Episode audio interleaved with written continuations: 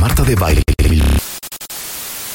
Si se cortó la transmisión de este podcast, no es tu reproductor, es tu internet. Te urge cambiar a Easy, que te da paquetes con la velocidad que tú necesitas para que nos escuches en tu celular, tu casa, oficina, para navegar en tus redes sociales, ver tu serie favorita y hacer videollamadas con todos tus amigos o de chamba sin interrupciones. Contrata ya tu plan Easy y escúchanos donde quieras, cuando quieras.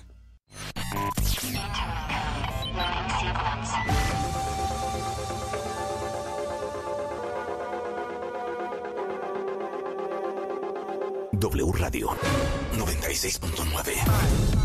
Marta de Baile 2022. Doctores, abogadas, psicólogos, actrices, cantantes, nutriólogos, escritoras, enólogos, todos los especialistas. Todos los especialistas. Todos los invitados, todas las alegrías. Marta de Baile en W. En radio, en Instagram, en YouTube, Facebook, en Twitter, en TikTok. Estamos en todos lados. Estamos de regreso. Y estamos donde estés. Marta de Baile 2022. En W. You know, you, you make me feel so good inside. I've always wanted a girl just like you. Such a PYT. Pretty young thing. Ay, muy buenos días México, bienvenidos a W Radio 96.9. Cada vez que ustedes oigan que a mí me pasa eso, es porque los monitores del estudio los tenía a todo volumen. Es que si no, ¿sabes qué, Rulo? No prendo. ¿Cómo se debe de disfrutar la música? Como se debe disfrutar A la todo. música a todo volumen. Ya, si quieren oír la música de fondo, ya es otros Sí, 100 no, no, pesos. aquí es a todo. Aquí es a Pero, todo. pero me gustaría que explicaras a los cuentavientes por qué empezamos con Michael Jackson again. Creo que el lunes empecé con Michael Jackson Sí. y Rebeca dijo, pues vamos a empezar con Michael Jackson toda la semana. Rebeca Mangas, que no sé dónde esté, si nos pueden ayudar, si la podemos vocear. Si la señora no llega a su hora a sus labores de trabajo, Un descuento, ¿no? Un es descuento, un descuento económico. Es un descuento, exactamente. Descuento económico ¿Sabes qué? Hoy no fuerte. se le va a pagar el día. No, es más, si No, quiere y lo peor de tomar... todo es que sigue afuera hablando. Sí, le vale. Ahorita, ahorita les enseño en Instagram. Eh, Rulo estaba afuera y grabó mi llegada. Y quiero que vean qué estaba haciendo yo y qué estaba haciendo Rebeca cuando yo llegué a mi, mi- a mi área laboral. Dice que en una llamada... Oye, Rebeca, cuando quieras, ¿eh? Cuando quieras. Ya, ya estoy aquí, en vivo. Oye, qué bonito me, me abrieron con mi Michael. ¿Ya vieron? Pero nunca entendimos por qué estábamos abriendo con Michael. Pues porque dijimos, la vez de Earth, Wind and Fire, aunque no lo vamos a hacer hoy, porque luego nos quita un poco de tiempo, que abramos cada semana con estos cantantes que nos dejaron una huella. ¿Por qué se murió Michael Jackson? ¿Sabes? O sea, estoy tratando de buscar sustitutos. Híjole, hay que, hay que rascarle un ¿Por poco. qué se ¿eh? murió ¿Por qué Prince? se murió Prince? O sea, ese es No, pero ¿Por qué se murió. Amy? ¿Por qué se murió Amy? Whitney, bueno, ya como sea, ¿no? Pero, pero Amy. ¿Por qué se murió Freddie Whitney? Mercury. Freddie Mercury. Oye, Neta, a mí sí me tiene trastornado. ¿eh? No, bueno, pero es que ¿Quién sería, ¿quién sería el equivalente de Freddy hoy en día? no, no hay. No, No, no, no. Carlos, son únicos. No, no o sea, hay. son únicos. Van saliendo nuevas, nuevas. ¿Cómo se llaman? Nuevas, nuevas promesas. Pensé Nuevas que me iban a salir con un Bad Bunny. ¿no? No, no, no. No, Rebeca es promesas. capaz de haberte dicho, pues un Harry Styles, ¿no? Un Harry. No, ni, no, ni siquiera. O sea, son monos, tienen bonita Oigan, por voz. cierto, ¿sabes qué? Me impresiona que siendo araña By the way, te caigas de las paredes, Rulo. A ver qué me tienes. ¿Qué opinamos de la nueva canción de Beyoncé? De Beyoncé, sabía. oye, a mí sí me gustó. Pero que respeta- respetábamos la semana de Michael. Ya se, exacto, ya hasta se, se aventó un ahí con Oprah y todo ese rollo y o sea, ya No, viste cómo está Beyoncé, regreso ya viste cómo está ahorita la cinturita que trae, Sí. o sea, está impresionante, pero una cinturita, ¿qué te puedo explicar? O sea, ¿Pero dónde está ni esa Obama, canción de Break My Soul? ponle en Spotify, ¿En Spotify? en Spotify, Break My, My Soul, Beyoncé. Ahí está. A ver, la voy a poner. ponla, súbele, a mí sí me gustó, la verdad. Está. está.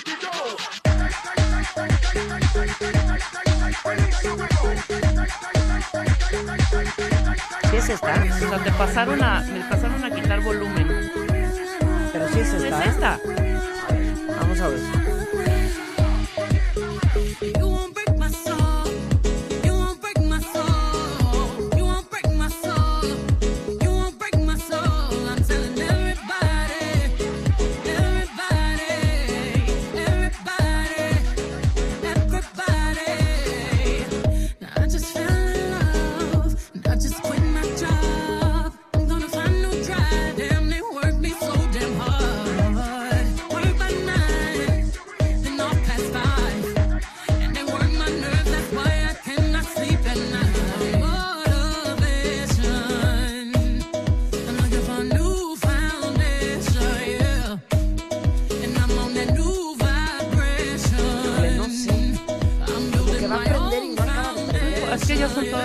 Ya no esperes un reviente. Ahí está. Se me hace super hausera. Muy. ¿sí? Super hausera de los Claro. noventas, ¿no? Dale unos dos días Pero y como se que te va no a clavar. acaba de prender. Te va a vas a ver, hazme caso. En dos o tres días. No, como que no. A mí sí love her. ¿Sí? Sí. Me A encanta. mí sí, love her. I love her. I love her. Y, mi- y sí me y sí me encantó. No, no, Ahora, dime, de dar. pon, la otra, la de. Queen Bee.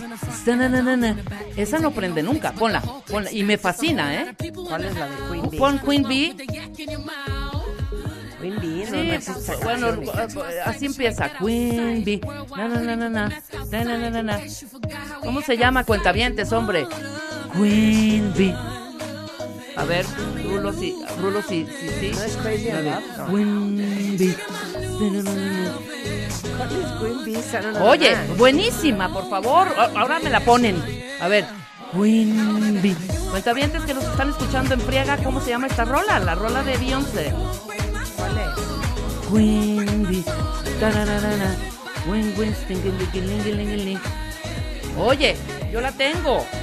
Es que no sé cuál es. ¿De Ay, cuál no, está no, hablando? No, no es Cuentavientes. posible, Marta. Y la has puesto y la pones, en, la has puesto en tus stories algún momento. ¿En mis stories? Sí. A ver, ¿cómo se llama la canción de Beyoncé? Mamá, mamá, es, está, es featuring alguien. Hija, todas las canciones son featuring a alguien. No, en esta no. En esta soy ella solita. Ok, no sé cómo se llama la canción. Empieza. A ver. Queen Bee, na, na, na, na, na, sa, na, na. A ver, ¿esta? Llama Trina. ¿Esta? No, hija. No, cero, cero. No, cero. ¿Esta? Por favor. ¿Esta? No, no, no, no, no, no, no, no. ¿Esta? Rulo, por amor a Cristo. No.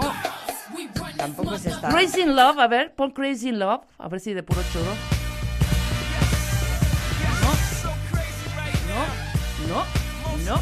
A ver, ¿cuál es la canción que dice Rebeca? Por favor, cuentavientes? cuentavientes, no es posible, estamos al aire, el tiempo cuesta. Ya Es un. No, no, no. Partition. No. ¿Qué es eso, Constanza? Ah, Drunk in Life, a ver, Drunk in Life. No me suena nada, pero a ver, Drunken Love. cero. Drunk in Love, no, ¿Esta no es? esa no es. ¿Esa es Drunk in Love, la que dice Sí. Constanza? No. Queen Bee. No, no, no, no, no. No, No, esa no ¿cero? es cero.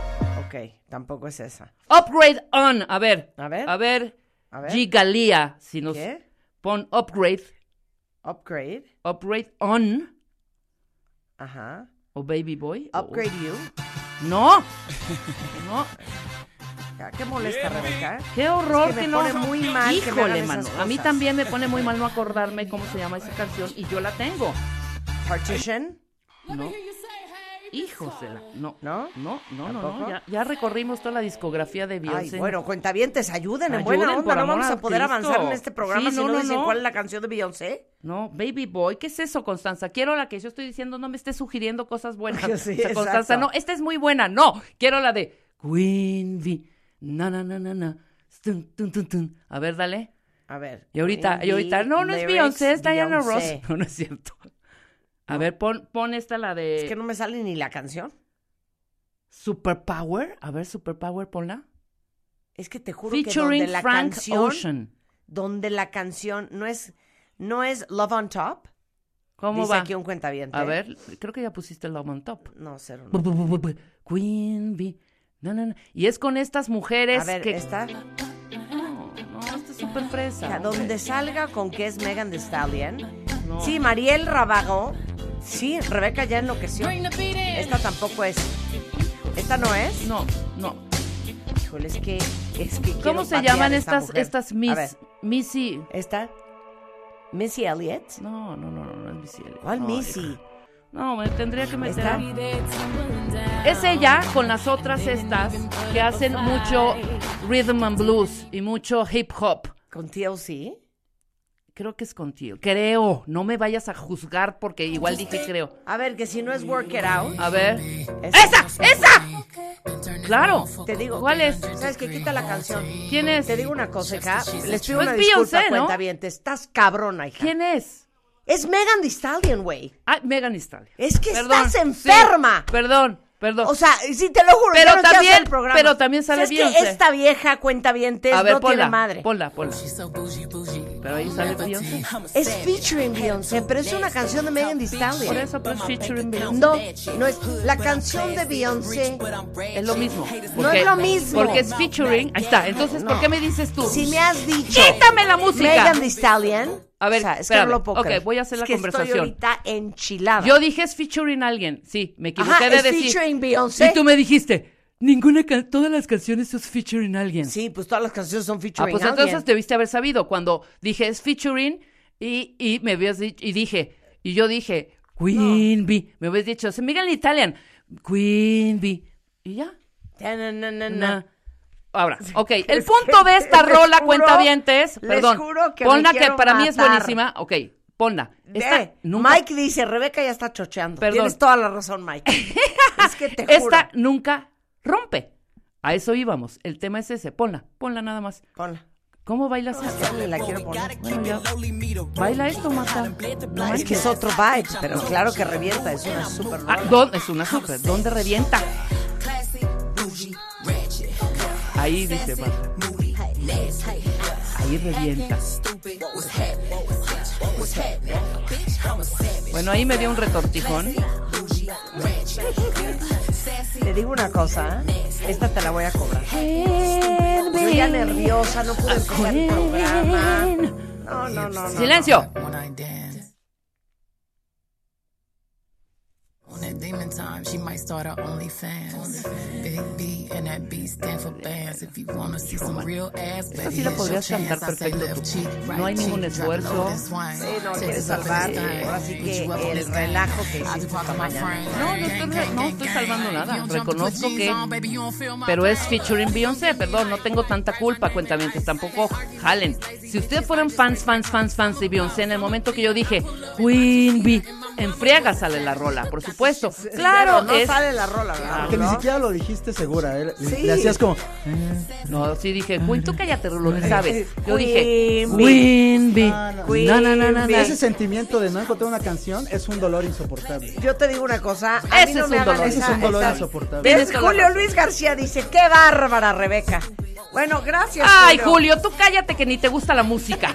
Ahora resulta. Güey, claro, era una super rola, Rebeca, por supuesto, pero no es, es featuring Beyoncé. Julio, ayer lo dijiste y a nivel nacional. ¿Qué dijo? ¿Qué? Que no le importa la No música. importa música y ahora No le importa si yo me tardé en decir quién era. Bueno, pero Ahora fue sincero. Fue Lo que pasa es que para los que somos melómanos, yo creo que de las peores cosas que nos puede suceder es que nos digan, ¿cómo se llamaba esa canción La que de iba? ding, ding, ding, ding, ding.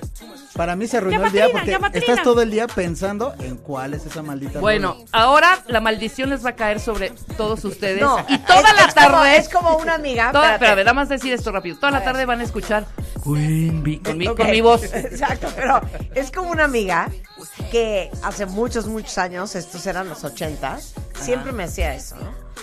¿Cómo se llamaba una canción buenísima que iba Amadeus, Amadeus, Amadeus, Rock Me Amadeus, Rock, o sea, O sea, otro tono. otro tono, Sí, claro. cuando es así.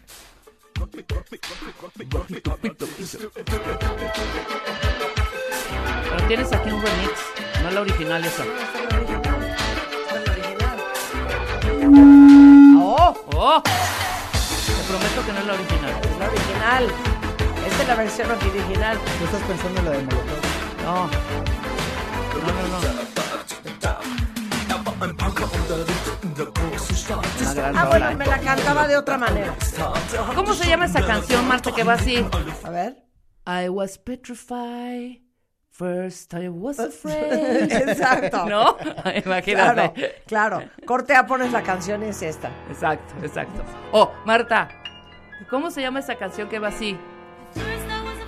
And Billie Jean is not my lover. She's just a girl who claims that the No, lo que pasa es que hay, claro, es que hay letras que, o sea, no hay manera Que no que sepas no cuál sepas es, sí, canción claro. ¿No? Pero Sí, si sí, yo sí. te digo, ponme la de The Kid is not my son, my son, ¿la pondrías?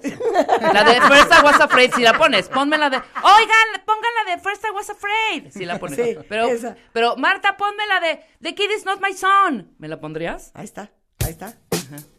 Ahí está. Qué bonito. A ver, pídeme otra, pídeme otra. Ese es un buen ejercicio. A ver qué tanto sabes los nombres de las, digo, las letras de las canciones. La canción que la otro puedas pedazo pedir. de la letra. Es más, conéctate ahí. Tú me pides una, yo te pido otra. ¡Uta! Y a ver cuánto se tardan ustedes, cuenta bien, en adivinar. Espérate, que estoy pidiendo. Púntalo ahí, hombre. No, no, no. Voy por Hombre. una pluma para llevar el control. Ok. Ajá. Ponme la de. Este. A ver. Ok, espérate. espérate. Ya, la versión que salga, ¿eh? Porque Sí, es sí, rápido. Sí, sí. Pues ponme dime. la de. Ponme la de. Este. Watch, la de Watch Them All Fall Down. Ay, güey. ¿Ya sabes cuál es? What? Espérate. Ponme la de Watch Them All Fall Down. No tengo red, no tengo red. ¿Cómo? ¿No sabes cuál es la de Watch Them All Fall Down? A ver, a ver cuenta no. bien. ¿Cuál A es la de Watch Them All Fall Down? Watch, otra vez. Watch Them All Fall Down. Hijo de la fregada. Miren cuál es. A ver, dale. ¡Ah! claro, claro, claro. Ahí, ahí viene la mano. Watch them all fall Claro, down. claro.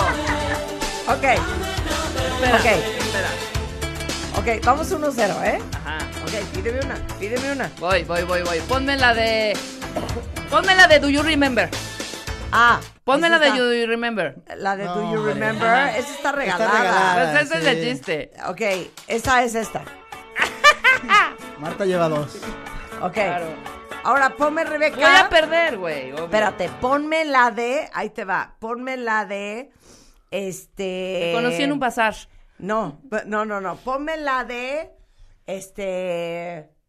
Eh, ¿Cuál? No, esa está regalada. Hay que ver, también dale A chance. No, no, no. No, no, no. Eh, ¿Cuál? eh, ponme la de Sing It Back to Me. Ay, espérate. Espérate. Esta se la regalé, ¿eh? Sí, me la Si no regalaste. le das, estás cañona. No, sí, sí me la si no te regalaste. sabes el nombre de la canción. Ah, Ahí está. ¿Sí es? ¿qué pasó? Ay, perdón, es que me entró una llamada. Dale, súbele. Ahí está. Sing it back. Oye, qué buena rola Bring es. it back. Sing it back. Bring it back to me. Ok, ok. Uno, rey. Ahora, ponme la de. No te voy yo. Ponme la de That's Where I Am. No, no sé. ¿Cómo no sabes? No, necesita más, let- más palabras, sí. Sí, es Ok, que, ¿cómo te ponme digo? la de. de- Ponme la de Love, güey. No, no, no, no, ponme la de. That's Where I Am, You Set Me There. No, no sé. Ponla. Mira. Ay, I- Claro, pero sí, no. Esa sí está muy difícil. Tiene Cero que ser, claro, tienen que Sí, ser como más más, más populares, populares, sí, hija. sí. Ajá. Ok, ponme la de. Ponme, ponme- no, ponme la de. Ahí te va. Ponme la de Can Anybody Find Me? No. No, ¿Cómo no? Es- no, pues es que es una frase muy Hija. común, hija. No, cero. Can anybody find me? Ajá. A ver, sing A ver, me. ¿cuál es la de cuál, cuál es la de Can Anybody Find Me? Ajá, a ver, que digan los cuentavientes, a ver si tan rápidos y truchas y yo soy una retrasada mental. A ver, cuentavientes, ¿cuál es la canción de Can Anybody? ¿Ok? Sí. Can anybody- Ya, es, es que no, no están entendiendo el juego. El juego es decir la frase por la que reconocen más la canción Claro, hija. que el nombre de la canción. Sí, es no como una si yo te digo, random. a ver, po- sí, no es tampoco, ponme la de, pon, ponme la de I'm on fire. Pues no. Ay, ya sé cuál es. Es que hay tres. Es que ahí te voy a decir, no, esa- Inferno. Pero te voy a decir. No, a ver, ponga, ¿cómo se llama? ¿Cuál canción es la de A ver. Can anybody find me? Es que ahí no es. ¿Cómo se llama esta canción? ¿Cómo se llama? En original, la de Queen. ¿Cómo se llama? Somebody to love. Somebody to Love. Sí. Entonces tú, tú vas, tú vas a poner, tú vas a decir. No Ay, es. ponme la de Somebody to No, Love. no, no, no, no, no, no, no. No, A puedes ver. puedes decir Find me. Ponme la de Find. Ay, sí, está regalada, no. El chiste es poner así. Ahí está. Somebody, somebody, can anybody find Me. Ponme la de Mamma Mía, Mamma Mía. Ay, está regalada. A ver, a ver. A ver, pues que la ponga Marta Mamma primero. Mía, mamma mía, mamma mía, let me No. go there. Mamma Mía. There's a. Qué Claro. idiota eres. Ok, Ponme la de. no, ya, sé seria. ¿Cuál quieres que te ponga? No, neta. Ajá. Pero que te diga yo la frase. Sí. Ponme Qué la, buena ponme canción, la ¿no? de, ponme la de. Ven, ven, san, ven, ven, ven, Ah, uy, ah, está ah. regalada. regalada. A ver, espérate. Ok. Eh, ¿Cuál canción es la que quieres? La de And we have nothing to be sorry. ¿Esa? Ajá. No, te voy a pedir otra. A ver. Ponme la de. Because she cares, yeah. Because she cares. Because she cares, yeah. Soy Marta, ¿eh? Ponme esa. A ver. Échate esa. Y esa te encanta, además, ¿eh? Ok, Te fascina esa canción. ok. Pero ¿me puedes dar por lo menos el tono? Ponme la de She wakes up early, early, Marta. She walks, she walks, perdón. She wakes up early, early. She wakes up early, early. She wakes up, she, ya te di un, uy. She wakes up, she wakes up, she wakes up. Ahí estás. Y te fascina. ¿Otro? ¿Otro? ¿Otro? No, pues esa misma. Ok. Ah, ya sé. Ya sé cuál es. Ponme la de Ya, no, ya le di, ya le di, ya le di, ya le di. Ya le di, ya le di. ah, ¿verdad? ¡Sí! She wakes up early, Early, early, early, early, early. Es un buen ejercicio. ¿eh? Hay que plancharlo bien. hay que Guapánale invitar a alguien. early. Qué bonito, ¿no? Ok, ok. Ponme, ponme A ver, Rulo. la A canción. ver. Espérame. La de en cuatro, en cuatro. Ponme en cuatro. No, en no, cuatro no. paredes. Que tengan. No, no, no. Ponme, espérame. Um, Ole, ole. Esa. Ponme la this de ole, ole. Dancing. Y es all day, all day. Ya sé. Pero la gente como. Ponme la de ole, ole. eh, ponme la de These Sounds Fall Into My Mind. Ay, esa está muy buena. Espérate, espérate, espérate, espérate, espérate, espérate, espérate. Voy, voy, voy, voy, voy. A ver. Nada más, espérame. Es que esta, esta red no me estoy haciendo, güey. Ya voy, ¿eh? Espérame, espérame, espérame. La de These Sounds Fall Sí. Into My Mind. Ahí voy. Ahí voy, ahí voy. Ya, Rebeca. Ahí está. A ver, Voy. dale. Súbele. That, that, that one, the, the second, the second Ya, es que agarré I'm- I'm la larga versión. The second Ahí va. ¡Eso! ¡Woo! Y fíjate que esta rola, esa parte de ese corito, nadie canta This sound falling to my mind. No es This I'm calling to Raya. Que, que pongas la de A Lot of Vodka Drinks. Yo ya sé cuál es. A lot Eh, of what? A lot of vodka drinks. Espérate. Eh, yo te voy a decir cuál es. Es que Carlos, nuestro jefe, me manda a poner que ponga la de A lot of vodka drinks. Es esta. A ver. Es esta. ¿Es esa o no, jefe? ¿Es esa o no, jefe? ¿Sí? ¿Es esa o no es esa? Es lo único que quiero saber. Ustedes ya saben cuál es cuenta bien, ¿ves? Están jugando también con mi época.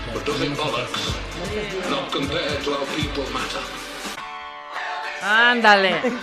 Ándale. esa no es, a lot of- Y nada más me dijo mi jefe, a lot of vodka drinks, ¿eh?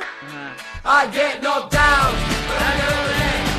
Pero ahí viene la parte, ahí viene la parte, ahí viene la parte. Ya me la pasé. Ahí está, ahí está vodka drinks. Ahí está vodka drinks. unos 10 segundos, ahí está. Le di, le di. Muy bien.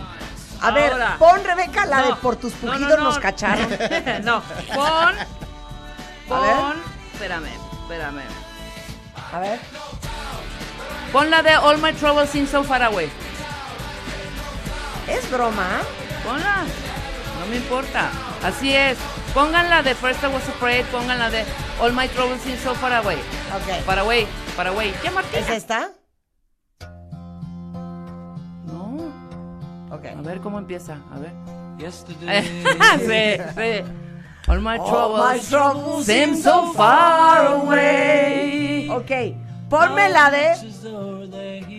Ponme la de. Espérense, es que no me puedo concentrar si tengo la música. Ponme la de. ah. I couldn't if I tried. Uy, me suena cañón, ¿eh? Ponme la de I couldn't if I tried. Ay, espérate. Híjole. If- ¿No? No, a ver, ponla. ¿No? I couldn't if I tried. Ay, hija. Sí, obvio. No. Ahí está. Ahí está perfecta. Ah, ¿no saben esta canción cuál es? Ponme la de Then I Look at You. Love the break in my heart. Ahí está, mira.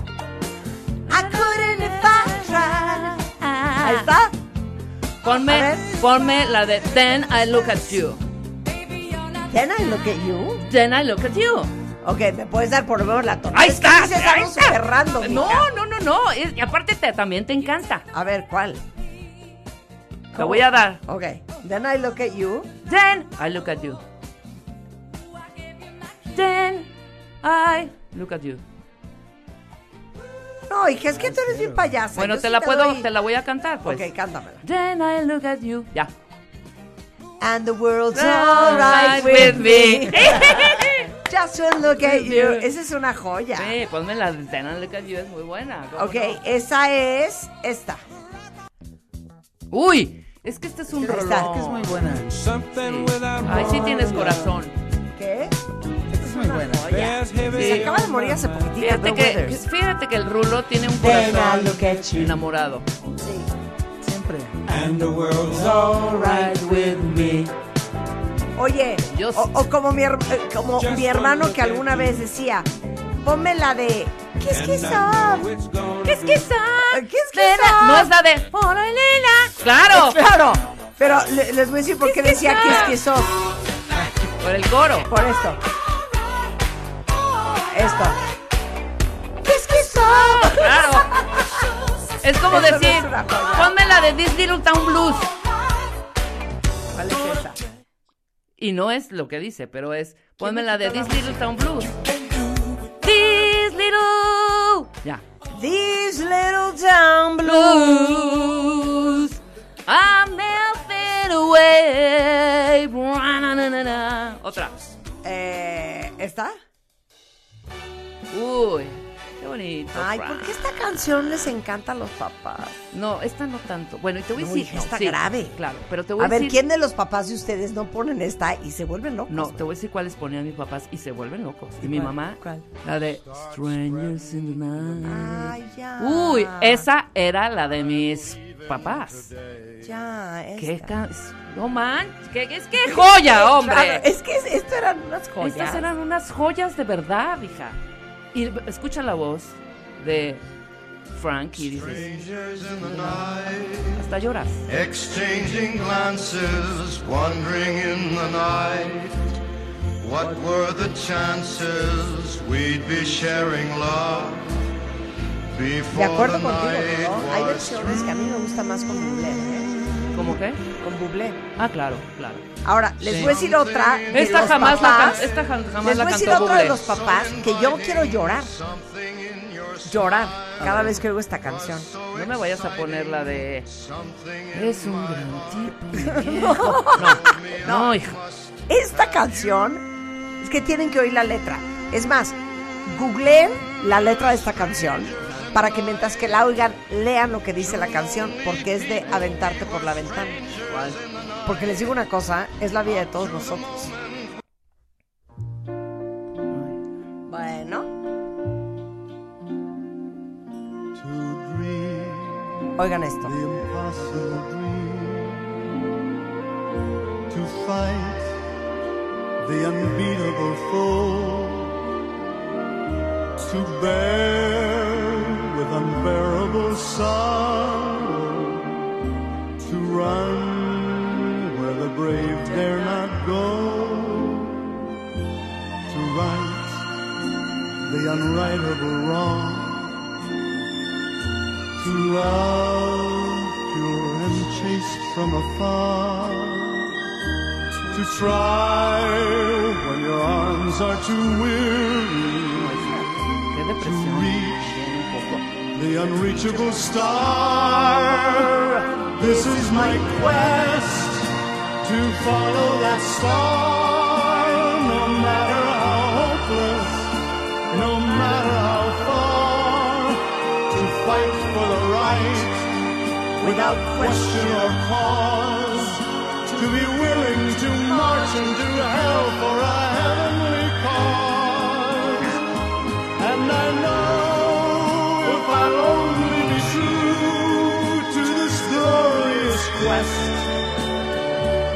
that my heart will lie peaceful and calm when I'm laid No, pero te voy a Es decir. que no puedo creer lo Pensé dice que me esta ibas a canción. salir con la de My Way, que yo dije no. No, No, ya, My por Way. favor. No, O sea- voy a poner My Way, me vale. Voy a poner My Way. No, Pero hija. esta The Impossible Dream era muy de mi papá. My Way y. Y aparte me la Es canta. un pobre viejo, viejo. No, No, ¿cuál es? La del viejo y. Híjole, no. Frank, te amo. En donde quiera que estés, pero esta canción. Te la han, te la han manoseado tanto. Se la han manoseado. Esta es prima hermana de I Will Survive, ¿eh? Pr- Primer mana. Y te voy a decir una cosa. Yo la oigo todos los domingos que hay un cantaor frente al parque donde vivo que Sí. se la avienta en soprano. Sí. Entonces ya estoy con My Way así de. Sáquese, No, sáquese. Es que My Way no puede ser. Pero ya, me voy a poner a No, trabajar. no, pero- no, espérate. ¿Qué? Pon la de. Es un gran tipo. ¿Cuál es viejo". esa? ¿Cuál es? ¿Pero cómo se llama? Ay, ahora ya camina lerdo. Ay, no digan eso. ¿Pero cuál es? Pon así mi viejo. viejo? Sí, que, que- que igual, Alberto Cortés, que igual iban a decir. Ay, Rebeca, Willy no- sí se la sabía. No Me la blasfemes, va a decir. Es un buen tipo, mi viejo, Qué oso. ¿Pero El- quién cantaba esto? Alberto Cortés. Piero, Pero- Piero. anda solo. Sí, esta es la versión, y pero es de Al- esperando. la canta Alberto Cortés. Si, Esta es la si típica frágil, canción. te tira, no, ¿eh? Típica canción. Tiene la tristeza después larga. de Navidad de un brindis, ya todos ahogados. Ay, no, qué oso. Que yo me acuerdo De del, tanto del tío Cicerón. Es que me está dando un oso. El tío Cicerón tenía Yo lo miro de una No, empatía. asco. No, no, no. No, cañona esta. A ver. Cañona esta. No esta. Pero somos Ah, claro. Ay, no, pero ve esta la es orquestación. cañona. Es que esta, Esta- es esta sí cañona, lloras. cuentavientes. Esta también tienen que oír la letra. No, Se y llama no es- I Gotta Be Exacto. Me. Y no Oigan. está tan Whether manoseado. I'm right, whether I'm wrong, whether I find a place in this world or never belong, I've gotta be me. I've gotta be me. What else can I be but? Oigan, ya me voy a poner a Esto es trabajar. como vive. A ver, regresando del corte, estás enferma. Vive para regresando cerrar. del corte. Sí, son de ¿saben a quién inspiración. les traje? A Jeremy Lotemo. Fíjense que es un super coach de transformación que encontré en Estados Unidos y me traumó lo que lo oí diciendo y dije, tiene que venir a radio a decir esto. ¿Qué cualidades vemos las mujeres en los hombres? O sea, pongan atención todos los hombres que escuchan este programa, porque ya saben que amamos platicar con los mejores, no importa dónde estén. Y hoy desde Atlanta vamos a hablar con el escritor Jeremy Lotemo, que nos va a decir qué es lo que nosotras las mujeres valoramos más de ustedes los hombres. Y ojo, ¿eh? No son las pompas. Exacto, ni Eso los hablar músculos, ni la Radio. altura, ni qué ojos. ¡Súbele, Willy! ¡Vámonos!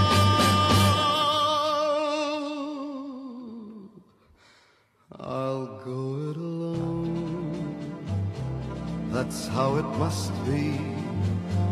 I can't be right for somebody else if I'm not right for me. I've gotta be me. I've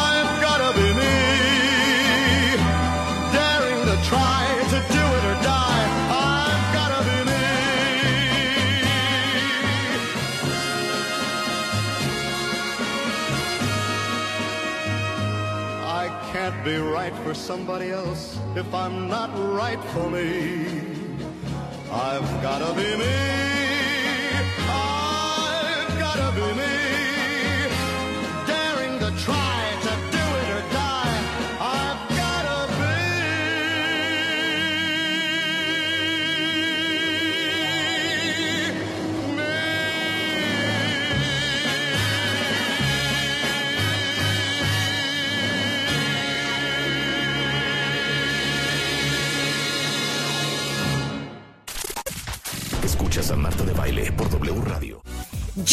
Jeremy Lotemo es poeta, escritor, coach de transformación. Está en Atlanta, Georgia, en los Estados Unidos. Y me crucé con él por la vida y dije, me fascina Lo lo, quiero. que dice este hombre. Lo quiero en este programa. Y saben ustedes que no importa en qué idioma hablen, dónde estén, mi chamba, nuestra chamba en este programa, es traer lo que mejor encontramos allá afuera. Ni modo, si no habla el señor español, pues ya lo tendremos que traducir, pero yo no puedo negarles la oportunidad de escuchar a gente tan brillante eh, que hay allá afuera que me parece que suma muchísimo a la vida de todos nosotros. Y déjenme decirles que hay un estudio de Best Life Online y Opinion Research Corporation en New Jersey que dice, ¿qué hace atractivo a un hombre? Y dice que las mujeres no ven como prioridad el físico. Solo el 30%, el 13% mencionan los músculos de un hombre como algo importante. Entonces, si ustedes no tienen músculos, no tienen pelo, no tienen nalgas, no importa. De verdad, la gran parte de las mujeres nos fijamos en otras cosas. So, my dear Jeremy, I saw you and I said, this guy has to be on the show. So, welcome so, so much. This is nationwide in all Mexico, but we are also heard in Latin America and the United States through Spotify and through our website. So, thank you so much for being on the show. Welcome, my friend. Me, me gustó.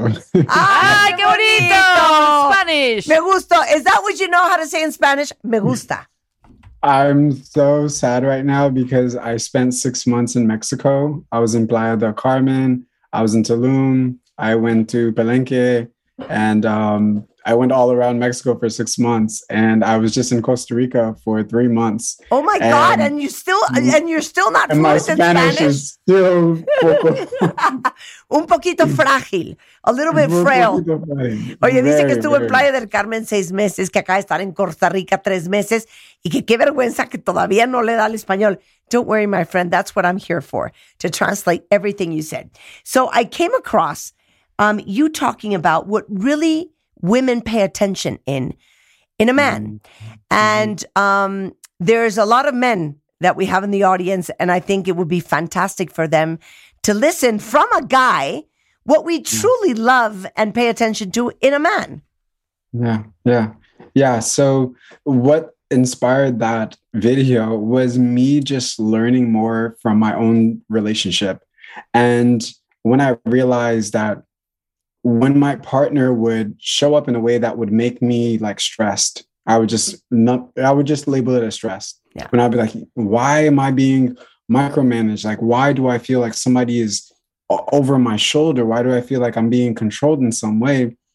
And then instead of like placing the blame on her or something she's doing, I was like, what is it about me that's putting her in this kind of like energy or this state? Because I know for myself, just witnessing her do it, it's not something she enjoys doing, right? Of course. It seems to be exhausting. It's just something that she feels like she has to do.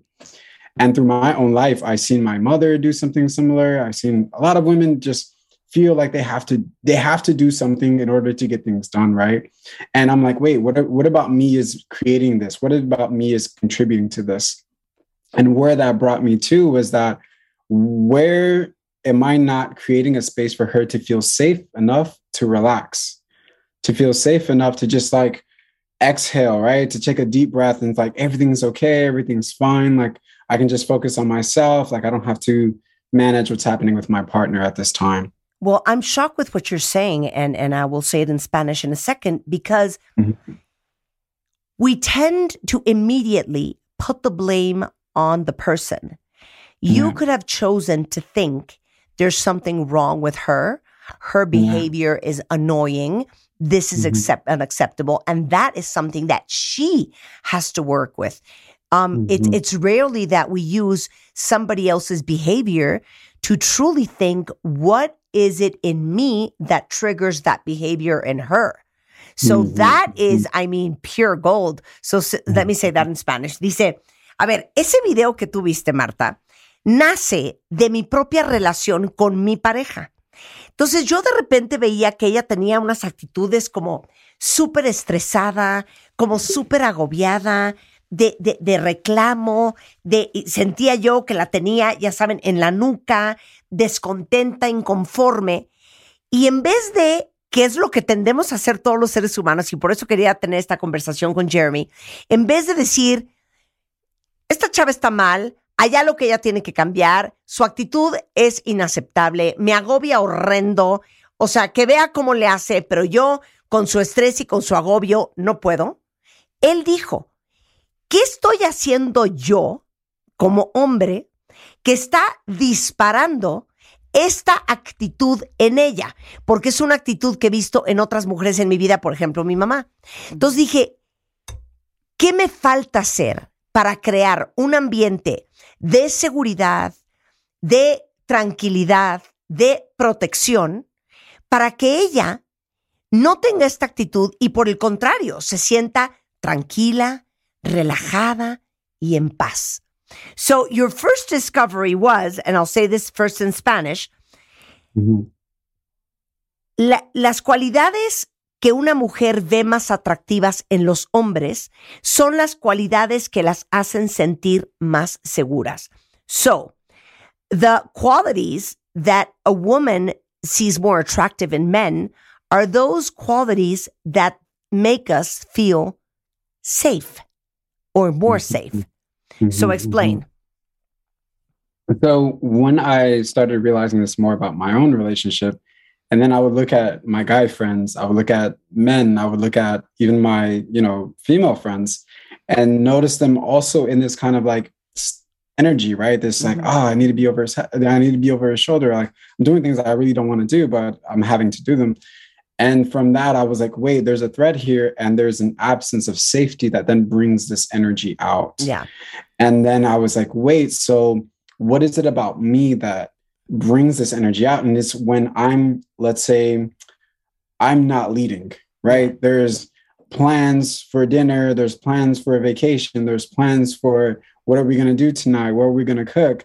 And I'm not operating in my own like leadership, my role, my position in this relationship, which is providing that container, right? Providing that level of safety and saying, hey, babe, at five o'clock, we're going to do this. Seven o'clock, we're going to be here. And then at nine o'clock, we're going to get ready for bed and do this, right? When that's not there, she's assuming that responsibility. She's taking that role on. And I'm like, wait, of course, that would put her in that energy because I'm not taking that responsibility, right? I'm not assuming that responsibility. And that's not creating her, that's not allowing her to relax. Of She feels like course. she has to do it. Of Right? Course. feels like she Pero has to get this is, done. this is so revealing y quiero un aplauso ahorita para lo que acaba de decir Jeremy. Los que hablan perfecto inglés entendieron perfecto lo que está diciendo y es de lo que batallamos todas las mujeres todos los días. Yes. Entonces dice que lo que él descubre es que este estado ansioso y de estrés, eh, de, de sentirse que está haciendo demasiado de su mujer, él dijo, me di cuenta, porque lo noté con otros amigos y con sus parejas, que el problema era mío, que el problema era que yo no estaba tomando el liderazgo de cosas de las que yo me podía encargar para que ella sintiera que alguien más que ella, y no solamente ella, y creo que nos pasa a todas, está en control. Entonces, dice, claro, yo me tenía que hacer responsable de ciertas cosas que le dieran a ella la paz de que, güey, este cuate está en control. Este güey está tomando liderazgo. Y creo que cada vez que hablamos nosotras sobre, oye, es que acabo yo haciendo el 99% de la, De la vida chamba. porque hago la reservación, porque planeo el viaje, porque visto a los niños, porque me encargo del súper, porque esto, porque el otro. Y güey, lo único de lo cual se tiene que encargar, señores, del Internet, y eso no sirve, claro que estás con los pelos de punta. So I'm laughing because we've talked about this so many times on the show. It's like Oh, this is something I whine about with my husband all the time. I tell him, I solve 99% of your life. There's only Oh, one wow. job you have, which is Wow. the internet in this house. And it doesn't fucking work. so it's taking leadership. It's making Yeah. yourself accountable and responsible for Yes. whatever it is your job in that relationship. Yes, yes. And I, so what I realized when I started to embody that more, when I started to do that more, my partner started to, there's a different part of her. She often tells me, she was like, before I met you, I wasn't this calm. And I was like, what do you mean by that? She was like, I'm always like, you know, trying to take care of things. I'm managing. I'm like problem solving. And she realized now she can relax a bit more. She can surrender and be more in her own body. Because what I realized was I love her so much that I realized what men do and when what I do when I'm not assuming that position, when I'm not taking that responsibility, and she has to, it brings her into like operating just here. Yeah. What's the thing that I have to do? How do I solve this problem? How do I get us in this a better situation? Like, how do I plan for you know this situation that might come or this challenge that might come? It brings her here and to think and to be problem solving all of the time, right? But a woman, I realized that in her natural state, she just wants to be fully in her body. She wants to relax, she wants to recline, she wants to take care of herself. And that's that's what brings her joy. And what I realized for me, what brings me joy is problem solving, is doing all those things. So I was like, I have a fulfillment that I find in this. But as a woman, I can't assume that my partner finds fulfillment in that mm-hmm. if we're completely two different people, right? I'm born into this masculine energy and she's born into a more feminine dominant energy. And as that feminine dominant energy, she probably enjoys the opposite of what I like to do. Like I like to get things done. I like to focus on getting a task. I like to spend eight hours at work just on my laptop. And I know for her, eight hours is just resting, right? Uh, tanning, right? Just taking care of her skin, like At shopping least online from time to time. right Uh, right and i was like wait if i'm doing this this isn't allowing her to be in her natural position right so how can i create that safe container for her you know and i realized that when i'm not doing that her nervous system is dysregulated because she's then finding things to do she's stressed and it's not allowing her to relax Of course. Dice, es que miren, o sea, yo lo que me di cuenta es que eh, el, el- el- el parte de, de lo que las mujeres verdaderamente aprecian y de lo que padecemos, y no podría estar más de acuerdo con él, sobre todo las mujeres que somos altamente eficientes y capaces y que estamos muy orientadas a resolver problemas, es que vivimos en este estado permanente de alerta, de sentir que tú eres la responsable de operar un gran porcentaje de tu vida porque se vuelve un hábito, ¿no? Y, sientes que si no lo haces tú, no lo va a hacer nadie, nos volvemos unas absolutas controladoras, vivimos con los nervios de punta, vivimos en estado de alerta. Y dice, y la verdad es que por otro lado, los hombres que somos naturalmente... eh, hacedores, ejecutores, resolvedores de problemas, que estamos enfocados a las soluciones, perdemos también esa oportunidad de ejercer ese músculo que para nosotros es muy importante, perdiendo la oportunidad de darle a las mujeres ese espacio que de repente tanto necesitamos de saber que nos podemos relajar, que podemos tomarnos tiempo para nosotras, pensar y sentir de otra manera, enfocarnos a otras cosas que nos dan felicidad y que nos cargan de energía, sabiendo que alguien más está en control, que alguien más se va a encargar. Y yo no sé si es el huevo o la gallina, si eh, de repente creamos en nuestra relación este desbalance y nos encargamos de absolutamente todo, a veces hasta de empacarle la maleta al Señor para que se vaya de viaje, y eso hizo que los hombres en nuestra vida se acostumbraran a no hacer mucho, o si porque no hacían mucho, nosotras acabamos haciendo todo lo que hacemos. Y dice, y dice Jeremy, el regalo más grande que le puedes dar a una mujer es la comodidad y el espacio para relajarse lo suficiente, para recordar que el amor sí es seguro. Y dice, la inseguridad solo le atrae cuando vive de sus heridas y no de su corazón. So you say something very valuable. Feeling insecure, being in a relationship with a guy who is either non-committed or who is there but is really not, who who pretends he helps but he actually doesn't, only creates um, or only opens that wound um, and and past wounds in her childhood or whatever experiences she had, instead of living fully with that sense of safety with Yeah. her heart. Yeah. Yeah. Yeah. It's it's a huge thing. It's a huge thing because in order for what I've learned is like even from the clients that I work with, in order for the woman to feel safe to open up, right? To be more vulnerable, right? To welcome a man fully into her heart, she has to feel safe. And I've learned that there's three levels of safety for a woman. One is I need to feel physically safe, right? And that's just not physically safe in terms of, you know, you won't harm me and mm-hmm. you won't allow anyone else to harm me. But the fact that it's like really subtle, it's like the fact that if my physical needs don't align with your physical needs in the moment, you can respect that. Okay. Right. So it's late at night, you're in a mood. I'm not in that mood. My physical need is rest. You can respect that. Right. So that's a physical safety. My body feels safe with you. Right. Okay. And then there's the emotional safety to where it's like, wait, all of me feels welcomed here. Right. If I get upset or I get really triggered, you won't run away.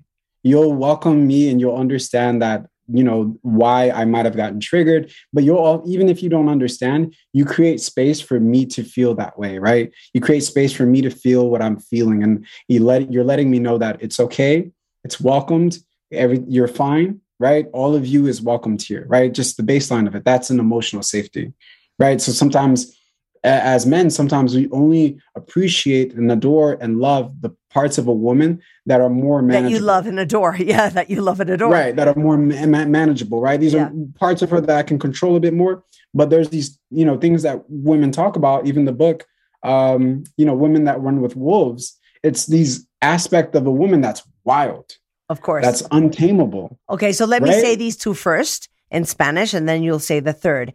Dice, a Mm. ver, para que una mujer se sienta segura, y eso es lo más atractivo, tiene que haber tres puntos de seguridad muy importantes. Primero, la seguridad física. Y no solamente es un tema de que una mujer que esté contigo sepa y sienta que no la vas a lastimar físicamente, sino también que respetes físicamente sus estados de ánimo, sus estados de energía y sus diferentes eh, moods. Por ejemplo, oye, martes en la noche, yo tengo ganas de cooperar, ella lo que tiene ganas es de descansar, el que ella sepa que tú vas a respetar sus necesidades físicas. Muy importante. Segundo, la seguridad emocional. Que ella sepa que siempre va a encontrar contigo el espacio para sentir lo que sea que siente. Si algo la disparó y está descompuesta o está triste o está enojada, que sepa que aun cuando no la entiendes, vas a permitir el espacio para que ella sienta lo que siente. Por ejemplo, si de repente este, eh, está hecho una furia, que sepa que no vas a salir corriendo. Que sepa que no solamente vas a querer aceptar y abrazar las partes de ella que te son manejables, que sabes, por las que sabes navegar, que no importando que sienta, vas a estar ahí. And number three, And the last one is commitment safety. Like you mentioned earlier, guys have wandering eyes or whatever it is, or it's like, are they really here? Do they have 10 toes into this relationship? When a woman knows that a man is not going to leave her, when women knows that he is fully here, his all of him is here. He's excited about getting married. He's excited about being with her. He's excited about spending time with her. He's creating spaces for them to go on vacation, to plan their life together. It lets her know that he is fully here, he's fully committed, and he's not going anywhere. That is a level of reassurance that allows her to relax, right? Because even, and I think men don't realize how the things they do take away from that safety. For example, if I have wandering eyes, you're taking away from the commitment safety, right? I can't feel that with you. Or if you're online, you're following all these people that I don't feel comfortable with you following. You're not letting me know you're here with me fully. You're not letting me know you're not going anywhere, that I'm your partner. I'm your one. Your focus is he- fully here. That's not communicating that. So what happens is men get surprised when a woman is like trying to manage or control, Control, or whatever yeah. it is. It's like if if I'm coming into a home and there's three legs on a chair that you want me to sit on, right? I'm not going to sit on that. Yeah, I'm going to ask you questions. I'm going to say like, "Hey, can you grab one more leg? Can you fix that chair?" Like, you're asking me to sit on this? This doesn't look stable. I love you. You are so cool. Y dice, y el tercer punto es la seguridad del compromiso. Saber que el hombre con el que estás tiene todos sus deditos de las manos y de los pies hasta dentro en la relación. Que demuestre que va a crear los espacios para estar juntos, que se le note que le fascina estar contigo, que ya no haya la hora de volverte a ver, que está súper entusiasmado de ser tu novio o de casarse contigo o de pasar la vida entera contigo. Entonces, ¿qué pasa? Que si tú estás con un hombre que amenaza ese sentido de seguridad del compromiso, porque voltea a ver chavas, porque sigue a 600 viejas en redes sociales, porque tiene a 800 mujeres en el WhatsApp, porque coquetea donde va, los hombres no se dan cuenta, pero con lo que están jugando y lo que están amenazando es ese importantísimo sentido de seguridad del compromiso que necesitamos las mujeres saber para hacer y florecer nuestra mejor versión con ustedes. Y dices, como si te invito a mi casa y te digo, a ver, siéntate en esa silla que solo tiene tres patas. ¿De qué estás hablando? Te voy a preguntar que si no puedes traer otra pata, que si no la puedes componer, que si no le puedes poner unos ladrillos para que no me caiga. O sea, neta, ¿quieren ustedes que nosotros nos sentemos en una silla así de endeble? Es lo mismo. Cuando un hombre te pide que seas la mejor versión de ti misma, pero nunca crea el espacio de seguridad de compromiso para que tú lo seas. Y luego se preguntan, ¿por qué estás ansiosa? ¿Por qué quieres controlar todo? ¿Por qué le hablas 20 veces al día? Pues no será porque a lo mejor has hecho todo para no crear el espacio de sentido de seguridad, eh, eh, de compromiso, para que ella te dé lo mejor de ella, para que ella abra tu corazón. Me fascina Jeremy y lo que nos acaba de platicar. Let this not be the last time you're on the show. Where can people follow you and listen to everything you've learned and everything you teach? all of my social media handles are under the name by Ermias. Uh-huh. So that's B Y E R M E A S. And also my website where you can find out how to work with me, how to uh, join my monthly community calls, how to purchase my ebook is at byermias.com. And that has all of my information on there and how we can work together. Okay, so you have a book. What is the name of the book? So the it's an ebook that's titled How to Heal from a Toxic Relationship and Create Healthy and Empowering Love. Ok, cómo curarse de una relación tóxica y cómo crear eh, amor empoderante. Es un ebook y si ustedes quieren seguir a Jeremy es by, o sea, B-Y, E-R, M-E-A-S, by Hermeas en Instagram. Igualmente, by Hermeas en web si quieren bajar su libro y si quieren aprender cómo trabajar con Jeremy. Él es coach de transformación. Está basado en Atlanta, Georgia, en los Estados Unidos. Es un gran escritor, un gran coach y también es un gran poeta. Jeremy, thank you so much for being on, on your show, on our show, and for sharing your two cents of um, knowledge. Thank you. Thank you. Thank you so much for having me, Martha. This was a pleasure. Me gusto, me gusto. Ah, me gusta, me gusta. Muchas gracias. Gracias a ti. Le digo que gracias por compartir su conocimiento. Yo siempre les digo share knowledge y eso es lo que hacemos todos los días en W Radio. By Hermeas. Corran a Instagram a seguirlo. Igualmente, si quieren bajar su ebook y darle una leída, ahí está toda la información también en su sitio de internet. Entonces, 6 de la mañana, hacemos una pausa y regresamos. Nada más les tengo que decir una cosa rapidísimo. Ya vienen las vacaciones de verano y este es el momento perfecto del año para ir a la playa, para relajarnos, para olvidarnos de todos nuestros agobios. Pero como ya saben que aquí somos unos desquiciados por lo del skincare y todo lo que tiene que ver con la piel, quiero decirles lo que tienen que tomar en cuenta para cuidarse del sol infernal y luego no estemos en otoño y en invierno viendo cómo nos desmanchamos. Resulta ser que la exposición frecuente y prolongada a los rayos ultravioleta durante mucho tiempo es la principal causa del cáncer de piel y por eso es importantísimo bloqueador aunque no estés en el sol y si estás en el sol con aún mayor razón. Y déjenme decirles que Quesky Pay tienen una super promo para comprar productos de belleza y bienestar. Y lo que está increíble es que pueden pagar lo que compren a quincenas y sin intereses. Así es que si quieren armarse un super kit para el cuidado de la piel y disfrutar de sus vacaciones como Dios manda, entren a queskypay.com, compren con el código QueskyJunio para que les den hasta 400 pesos de descuento y conozcan todas las marcas de belleza que participan. Y ya saben que está sujeta a aprobación de crédito y consulten las restricciones en queskypay.com diagonal TYZ.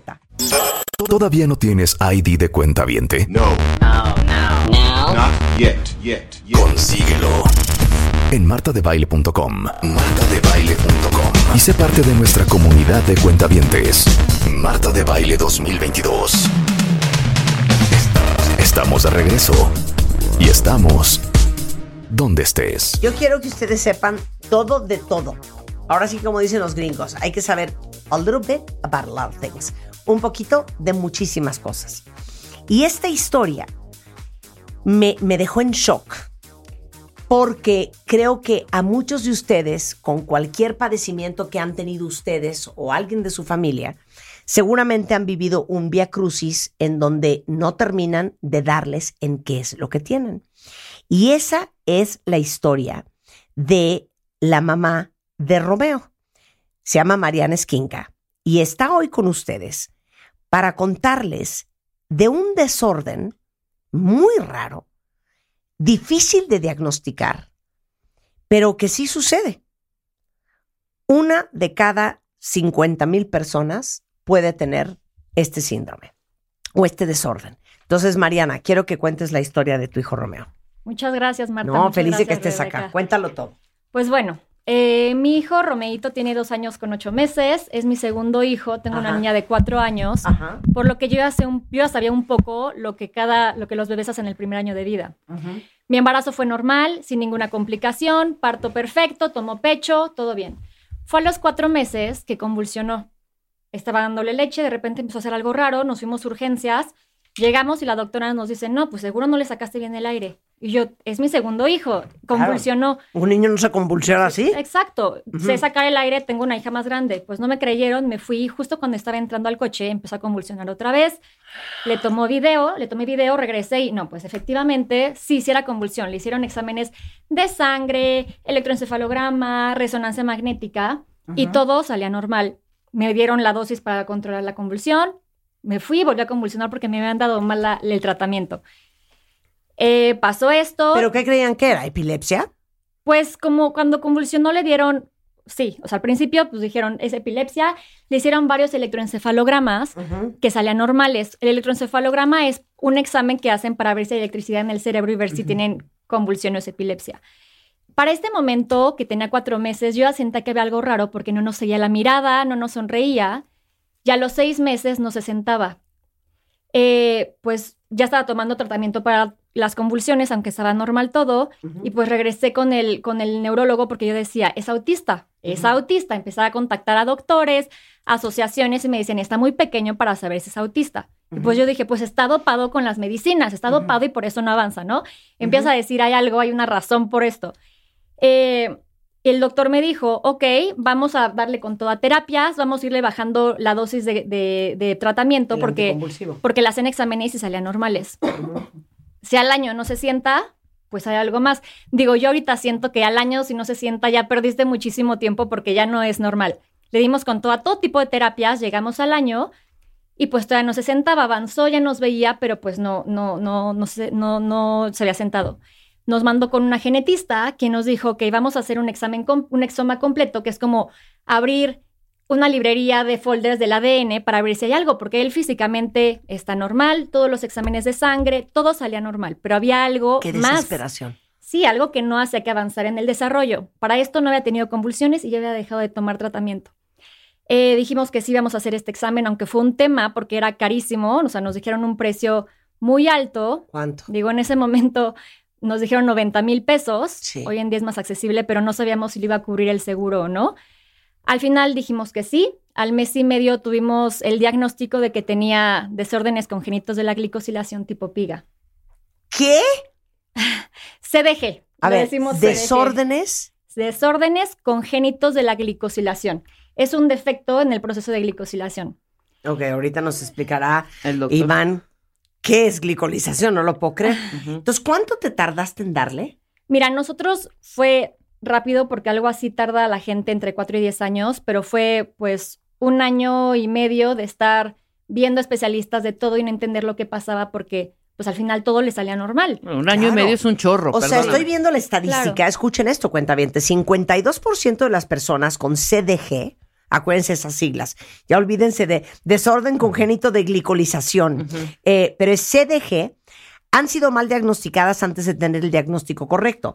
Y estas enfermedades, como les digo, es uno de cada, ¿qué te gusta, Iván? ¿50 mil? Así es, o incluso uno de cada 20 mil personas. y uno de cada 20 mil personas.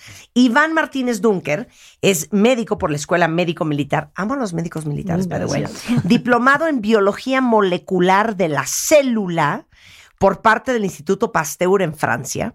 Él dirige el laboratorio de glicobiología humana y diagnóstico molecular de la Universidad Estatal del Estado de Morelos, miembro fundador y presidente de la Sociedad Latinoamericana de Glicobiología. O sea, no puedo creer tu especialidad. No puedo creer. O sea, si alguien necesita un glicobiólogo, Aquí está. aquí está el señor, ¿ok? Entonces, ¿en qué momento caes con Iván? Pues bueno, nos dieron el diagnóstico y fue la peor semana. Pero de mi pasaste, vida. espérame, pasaste por un pediatra. Sí. Luego por neurólogo. Neurólogo, urólogo, hematólogo, o sea, todo lo ogo que existe y que yo no sabía que ni existía ni especialidades, pasé por ahí. Ajá. Y Eh, nadie le daba. Nadie le daba porque al final todo estaba Eh, normal. pero entonces, ¿cómo acabas con un genetista? Porque el neurólogo me dijo, si al año no se sienta, hay algo más. O sea, no, hay, Sí. no es normal que un niño al año no se A los seis, O sea, siete bien meses por el neurólogo, aunque te debería de haber dicho, eh, ahorita hay que ver qué está pasando. No hay que esperar hasta el año. Sí, ¿no? exacto. Pero bueno, o sea, fue la peor semana de mi vida porque aparte te pones a buscar la información, todo está en inglés, ves puras fatalidades de que los niños no llegan ni a los dos años y pues te vas al hoyo, pero justo la misma semana que, o sea, el día siguiente que nos dieron el diagnóstico, Remo volvió a convulsionar. Entonces fue como un golpe que decía, ya estaba controlado, empieza a, a convulsionar, pero, o sea, al final es normal porque es la, el síntoma más común en su, en su enfermedad. la es que qué importante, y ahorita nos das todos los síntomas, nos dices qué es CDG, toda la explicación, Iván, pero qué importante, porque si alguien convulsiona, lo primero que vas a pensar, Iván, es que tiene epilepsia. ¿Estás de acuerdo? Entonces, a ver, danos el curso intensivo de CDG. Con peras y manzanas. Con peras y manzanas. Muy bien, muy bien. Ok. Pues sí, fíjate, algo, algo importante de esta historia, obviamente llama la atención el un año, ¿no? Que se tarda uno en llevar un diagnóstico. Pero eh, en realidad, para que todos lo sepan, en promedio, esta odisea diagnóstica, que así se le llama, Ajá. en normal es nueve o diez años. O sea, en general. O sea, que aplausos para Mariana, que era una mamá que no se conformó con un diagnóstico primero. Así es, así es. Entonces fue, fue relativamente rápido, pero ah, efectivamente no tendría por qué ocurrir el año. Tendría que ser esto súper rápido. Entonces ahora sí. eh, Pero espérame, ¿con qué se confunde el CDG? ¿Epilepsia? Sí, ¿Autismo? parálisis cerebral, puede ajá. ser autismo, puede ser a veces, ah, pues tal vez se intoxicó de, de alguna cosa, de algún fármaco, de alguna exposición que tuvo ambiental, ¿no? O tal vez al momento en que el cuerpo se estaba desarrollando, el cerebro no se desarrolló bien y entonces por eso tiene el problema, ¿no? Y entonces muchas veces lo que puede ocurrir desafortunadamente es que se le da una medicina para tratar los síntomas, se estabilizan los niños y ahí se dejan y no se llega realmente a responder, bueno, ok, pero ¿por qué tiene esto? ¿no? Y entonces por eso justamente en la estadística que mencionaste, que un buen porcentaje pues no están bien diagnosticados. Lamentablemente, muchas veces esto va empeorando, ¿no? Y es ahí en donde cinco años después, diez años después, dicen, no, es que esto además está evolucionando, eh, hay, hay algo más. Y entonces Claro. también en muchos casos ahí pues ya se hacen los estudios justamente para identificar no solamente un desorden congénito de la glicosilación, sino otras enfermedades que pueden tener una sintomatología. Porque si tú me dices, como, como Romeo, un niño que tiene eso, ah, tiene CDG o tiene piga CDG, no, es, podría ser eso u otros más, ¿no? Y entonces ahí también, dependiendo del abordaje que tenga el médico, pues si el médico tiene su estrategia es, ah, pues yo pienso que es esto, a ver, vamos a hacer estudios, ¿no? Y bueno, pues nos tardamos tres meses, ah, pues resultó que no, ah, pues vamos a ver si tal vez entonces es esto, y entonces otros tres meses, y eso en lo privado, pero imagínate en lo público son Ay, no, años, no. años, años, y ahí están, ¿no? Y a veces las familias pues no tienen ni el acceso ni los recursos como a veces ni siquiera para ir al hospital. Entonces, una herramienta eh, muy útil para esto es, bueno, a ver si tienes un niño que evidentemente tiene algo que no está bien, que además está empeorando, que es grave, pues vamos a leer el manual de instrucciones, ¿no? Como, como cualquier cosa que haríamos con un equipo que está funcionando. Y eso somos. Y nuestro manual de instrucciones es el ADN. ¿no? Es en la Y entonces, afortunadamente, a diferencia de, de que algunos hace algunos años no podíamos, ahora hay esta herramienta muy accesible que es la secuenciación de exoma,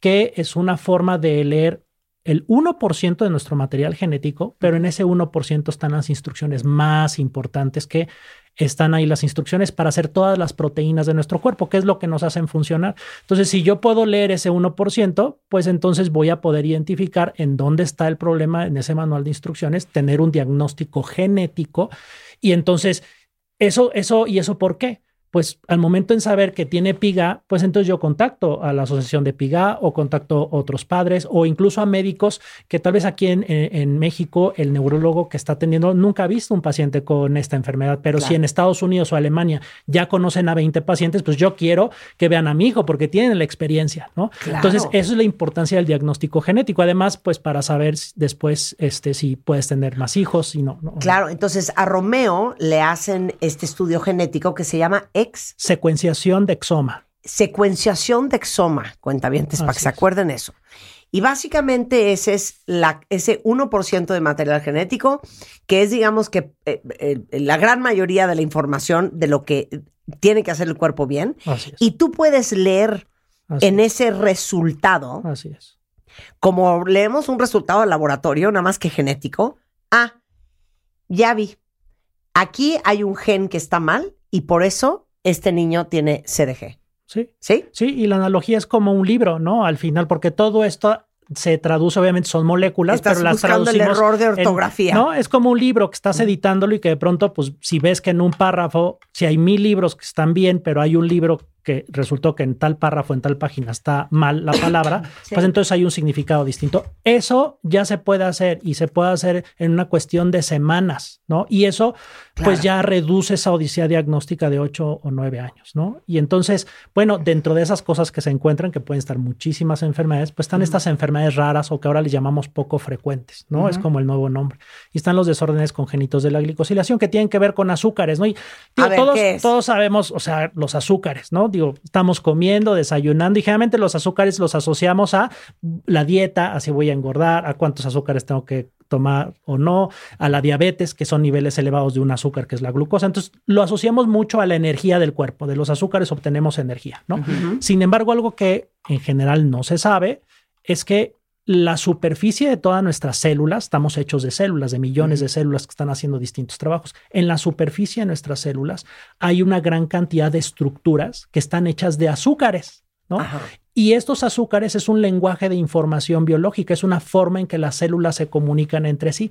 Las células le dicen a otras células, estoy mal, estoy triste, me estoy muriendo, hay una infección, a través de cambiar los azúcares. Entonces es un lenguaje. Obviamente cuando tienes algún gen, es decir, alguna parte de tu material genético que no está enviando la información correcta para que estos azúcares se construyan de forma adecuada, ¿qué va a pasar con el lenguaje? Las células van a empezar a no entender qué se están diciendo, ¿no? Y, entonces podemos entender que en un organismo que se está desarrollando, pues eso ya va a generar mucho problema. Y hay un órgano que particularmente es muy sensible porque tiene que quedar súper organizado y es súper complejo, que es el cerebro. Entonces imagínate si al cerebro, cuando se está formando el bebé, le quitas la posibilidad de que las células se comuniquen adecuadamente porque no pueden formar estos azúcares, entonces pues vas a tener un cerebro que va a estar hecho de células, pero que no están organizadas correctamente y eso va a tener complicaciones, no solamente en el cerebro, pero también en muchos otros órganos, porque estos azúcares, no hay célula en el cuerpo que no tenga en su superficie azúcares y que son importantes para que se comuniquen No entre sí. puedo creer el explicador que eres. Bueno, espero O sea, nos acaba de explicar una cosa complejísima. Perfecto. Y yo no sé ustedes, yo entendí perfecto. O sea, es un desorden de la glicolización, que es la forma en que se estructura las azúcares que rodean las células, que a su vez utilizan esas azúcares para comunicarse entre sí. Si esa estructura de azúcar no está bien hecha, entonces la comunicación no es la correcta, no mandan los mensajes, no se organizan bien y eso impacta todo el cuerpo, entre ellos especialmente el cerebro. Así es, y hay más de 170 enfermedades que forman este grupo de desórdenes congénitos de la glicosilación que van a estar afectando cómo estas estructuras se forman, ¿no? Y son muy heterogéneas, ¿no? Puede haber desde casos muy leves hasta casos muy severos. Entonces, pues imagínate. Ok, pero entonces, si tú tienes, o sea, puede haber un adulto oyendo este programa que tenga un desorden de, de glicosilación y que no sepa. Así es, fíjate que han hecho estudios, por ejemplo, en adultos ya mayores, incluso que tal vez lo único que tienen es una discapacidad intelectual un poquito reducida. Y les hicieron Erika, ¿no estudios. tienes, eso Marta. tienes? Lo tienes, Marta. Y les hicieron- caché. Y les hicieron ese estudio y resultó que un porcentaje importante de esos pacientes eran con CDG. ¿Qué es lo que pasa? Mira, eh, desafortunadamente, pues muchos niños con enfermedades raras mueren, pero muchos se estabilizan. ¿Y qué pasa? Ya después de 20 años, si no llegó a la familia un diagnóstico genético, ya nadie lo está buscando. Ni Sí. la familia, ni Ya los te ven médicos. normal. Ya están ahí, no están. Claro. ¿no? Eh, pero hay muchos adultos que el día de hoy tienen una enfermedad genética que no la conocen y desafortunadamente es cierto que a veces no hay ningún tratamiento, pero me ha, pa- me ha tocado participar en situaciones en donde hay una afectación neurológica importante de los padres o de la, del, perdón, de la familia, de estos adultos mayores. Nadie los está atendiendo y resultaba que era una deficiencia de una vitamina, que si se les hubiera dado, se les hubiera corregido todo. Y llevan 20 años, 30 años de Eso es auto- que me quiero ir ¿no? a hacer un examen Entonces, genético es- mañana. ese es el, el- el- lo poderoso de la información genética, que incluso a veces eh, hay enfermedades genéticas que pueden debutar a los 50 o 60 años. Ese, ese problema en tu manual de instrucciones no es siempre de nacimiento, como el caso Sí. de Romeo, sino a los 50 puede aparecer. Entonces, es creo que cada vez será más importante el conocer esa información genética y se está haciendo más accesible. Por supuesto, en estos casos de enfermedades raras, pero yo espero que en algún momento, pues también todos tengamos esa información y que sea algo fácil y accesible, ¿no? Ok, regresando del corte, me dices con peras y manzanas, Ok. ¿cuáles son los síntomas de alguien con CDG? Bebé, no tan bebé, adolescente y adulto y adulto mayor. Quiero la lista entera de cuáles son los síntomas para que ustedes estén enterados. Nunca sabes quién a tu alrededor puede tener un caso así que no le dan y ustedes por haber escuchado este programa pueden decir, hazle un examen genético a tu hijo, a mí me late que tiene CDG. Claro. Y quedan, miran, de rechupete. Y el call to action, rechupete. el call to action porque hay que ayudar. Happy Ah, to help se llama claro, esta, se- esta sección se llama Happy to Ajá. Help, felices de ayudar. Y ahorita les voy a decir cómo vamos a ayudar a la fundación de Mariana y a todos los otros papás allá afuera que tienen hijos con CDG al volver en W Radio. Escuchas a Marta de Baile por W Radio. Síguenos en Facebook, Marta de Baile. Y en Twitter, arroba Marta de Baile, Marta de Baile 2022. Estamos de regreso. Y estamos... Donde estés. Estamos de regreso en W Radio, son las 11:42 de la mañana y estamos hablando de un desorden súper interesante que es un desorden congénito que se llama la glicosilación, que es una enfermedad hereditaria que afecta a todos los órganos del cuerpo. Y Mariana es mamá de Romeo, que al año de nacido le diagnosticaron con suerte, porque como dice el doctor, a veces pasan 9, 10 años y no le dan eh, con CDG.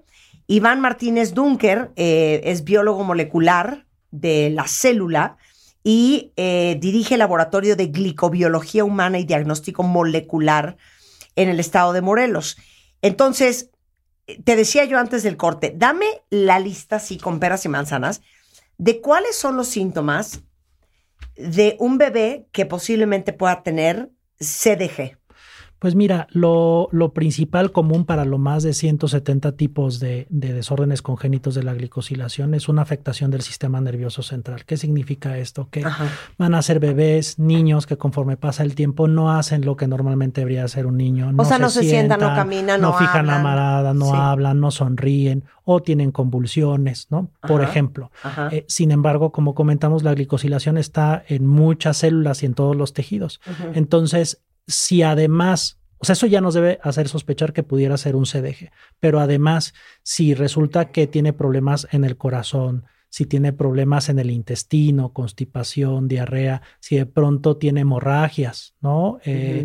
Si eh, de pronto tiene algún problema muscular, ¿no? Eh, eso, la afectación de otros órganos adicional al cerebro, eso nos está hablando de que es una enfermedad que está afectando muchos tejidos y eso puede ser un desorden congénito de la glicosilación.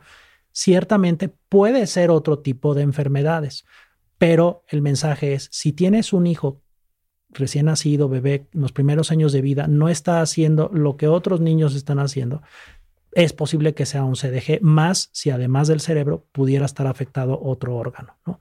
Eh, eso es como, es en lo que nos tenemos que quedar. Ahora, ¿qué hacer? Mi recomendación es que independientemente de que, pues muchas veces las mamás van a ir con el neurólogo, sobre todo si la problemática es a nivel de justamente eh, síntomas que tienen que ver con defectos en el sistema nervioso central, es que vayan con un genetista. ¿no? Indep Eso, ¿por qué? Porque la chamba del genetista, de ese especialista, es justamente llegar a explicar por qué tiene eso. Muchas veces otras especialidades lo que hacen es darle los tratamientos para reducir los síntomas sin llegar a identificar por qué. Y eso es súper, súper clave.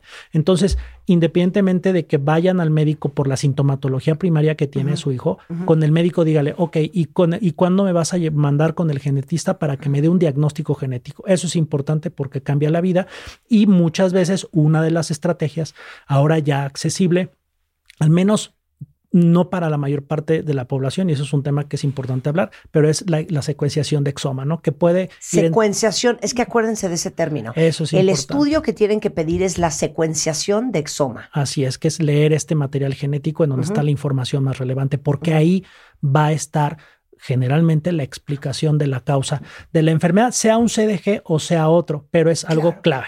Claro, pero les voy a decir una cosa, si ustedes son como Mariana o como yo, mamás histéricas con los pelos de punta, que no nos conformamos con nada, que nos gusta saber, que llegamos hasta las últimas consecuencias, yo pensaría que si mi hijo tiene, después de esta conversación, porque tú en ese momento, Mariana, no lo sabías, pero que si yo le veo algo raro a mi hijo, entre que son peras y son manzanas, yo mando a hacer una secuenciación de exoma.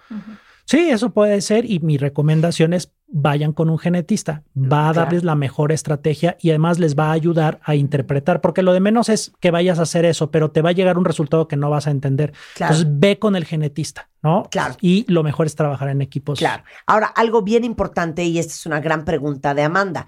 Esto es algo que no se detecta en el tamiz eh, metabólico. Desafortunadamente no. No. Hay, hay un grupo de enfermedades que muchos lo conocen, esa gotita de sangre que se toma el talón, pero esta no, como muchas otras no. que Entonces, no para eso hay que hacer esto accesible. Así y, así- y creo que es algo importante. Así como el tamiz metabólico es algo pues gratuito, accesible, que se tiene que hacer porque Sí, es un sí. derecho a la salud, también la secuenciación de exoma tendría que hacerlo cuando está indicado, sobre Tendría todo para niños. entre ¿no? comillas, y en pero, pero si el sistema no los quiere ver, fíjate, por ejemplo, en el registro de enfermedades raras en el país hay solamente 20 enfermedades raras, cuando sabemos que hay más de 7 mil en el mundo, ¿no? Entonces, si no se quieren ver, pues entonces, este, pues no existen y si no existen, pues no se tratan y entonces, pues nadie sabe que hay pacientes de CDG en México, ¿no? Y nada más para saber el reto que tenemos. El día de hoy en México tenemos tres pacientes diagnosticados con un desorden de la glicosilación, que es PMM2-CDG, que es el más común pero por prevalencia, por, por estadística, sabemos que hay más de 6 mil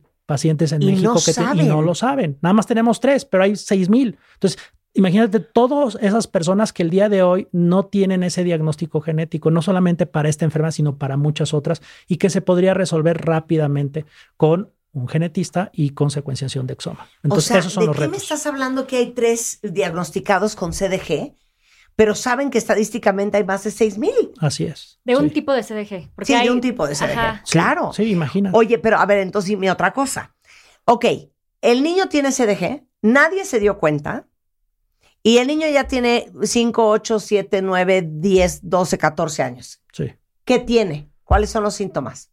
Bueno, pues va a tener justamente, va a ser un niño que no está yendo a la escuela, va a tener esta discapacidad intelectual, puede ser muchas veces que su hígado está dejando de funcionar porque los órganos se empiezan a intoxicar y empiezan a dejar de funcionar, ¿no? Entonces, esto es muy importante identificarlo. ¿Por qué? Porque en algunos, no en todos, son contados con las manos, hay tratamientos correctivos en donde simplemente dándole un azúcar a un niño de un, tener un niño que se va a morir porque su hígado dejó de funcionar, le empiezas a dar ese azúcar y le salvas la vida y se normaliza. Entonces hay tratamientos que son muy simples, pero si no sabes qué tienen, entonces pues no los puedes tratar, ¿no? Y te digo, son niños que generalmente van a tener afectado el cerebro, la fun- el funcionamiento del cerebro y el funcionamiento de otros órganos, particularmente quienes nos estén escuchando. Si tienen un hijo que tiene ese tipo de problemática que se llama multisistémica, es decir, que te está afectando varias partes de tu cuerpo, puede ser un CDG. Entonces, ¿qué hay que hacer? Ir con el genetista a hacer este tipo de estudios y ver qué es lo que está pasando. ¿Y esto es algo que se cura? ¿Es algo que se controla? ¿O qué tratamiento tiene Romeo? Actualmente no hay cura ni tratamiento para la mutación de mi hijo, pero justo estamos ahorita tratando con una biblioteca en Estados Unidos, yo y las familias Piga, porque al final es esfuerzo de las familias, ¿no? No tenemos apoyo económico del gobierno, al final somos las familias que creamos asociaciones o nos juntamos para poder tener un tratamiento potencial con una reutilización de fármacos que con en un año y medio, si tenemos los fondos adecuados y toda la, toda la fuerza, podríamos tener un tratamiento potencial para mi hijo Romeo y para otros niños con su condición y pues bueno, para futuras generaciones que puedan tener su mutación.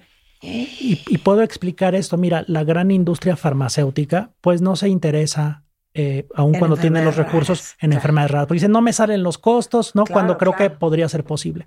Entonces hay muchas estrategias ahora y una de ellas es esto que se llama reposicionamiento de fármacos, en donde, bueno, a ver, no vamos a inventar nuevas moléculas, ya hay muchas moléculas que a lo largo de cientos de años han estado generando fármacos que están en el mercado. Veamos si alguno de esos corrige la enfermedad. Sí. Y esto se hace empezando a estudiarlo en células, después en gusanitos, después incluso en moscas. Se va viendo moscas que tienen la misma mutación de la enfermedad, son modelos. Y entonces cuando se ve eso, pues se va llegando hasta ese paciente, darle ese medicamento y hemos visto que hay fármacos, por ejemplo, uno en Japón que desde hace 50 años se utilizaba para tratar a pacientes diabéticos, que resulta que mejora la actividad de la proteína que no funciona en los pacientes con PMM2-CDG, el CDG más frecuente.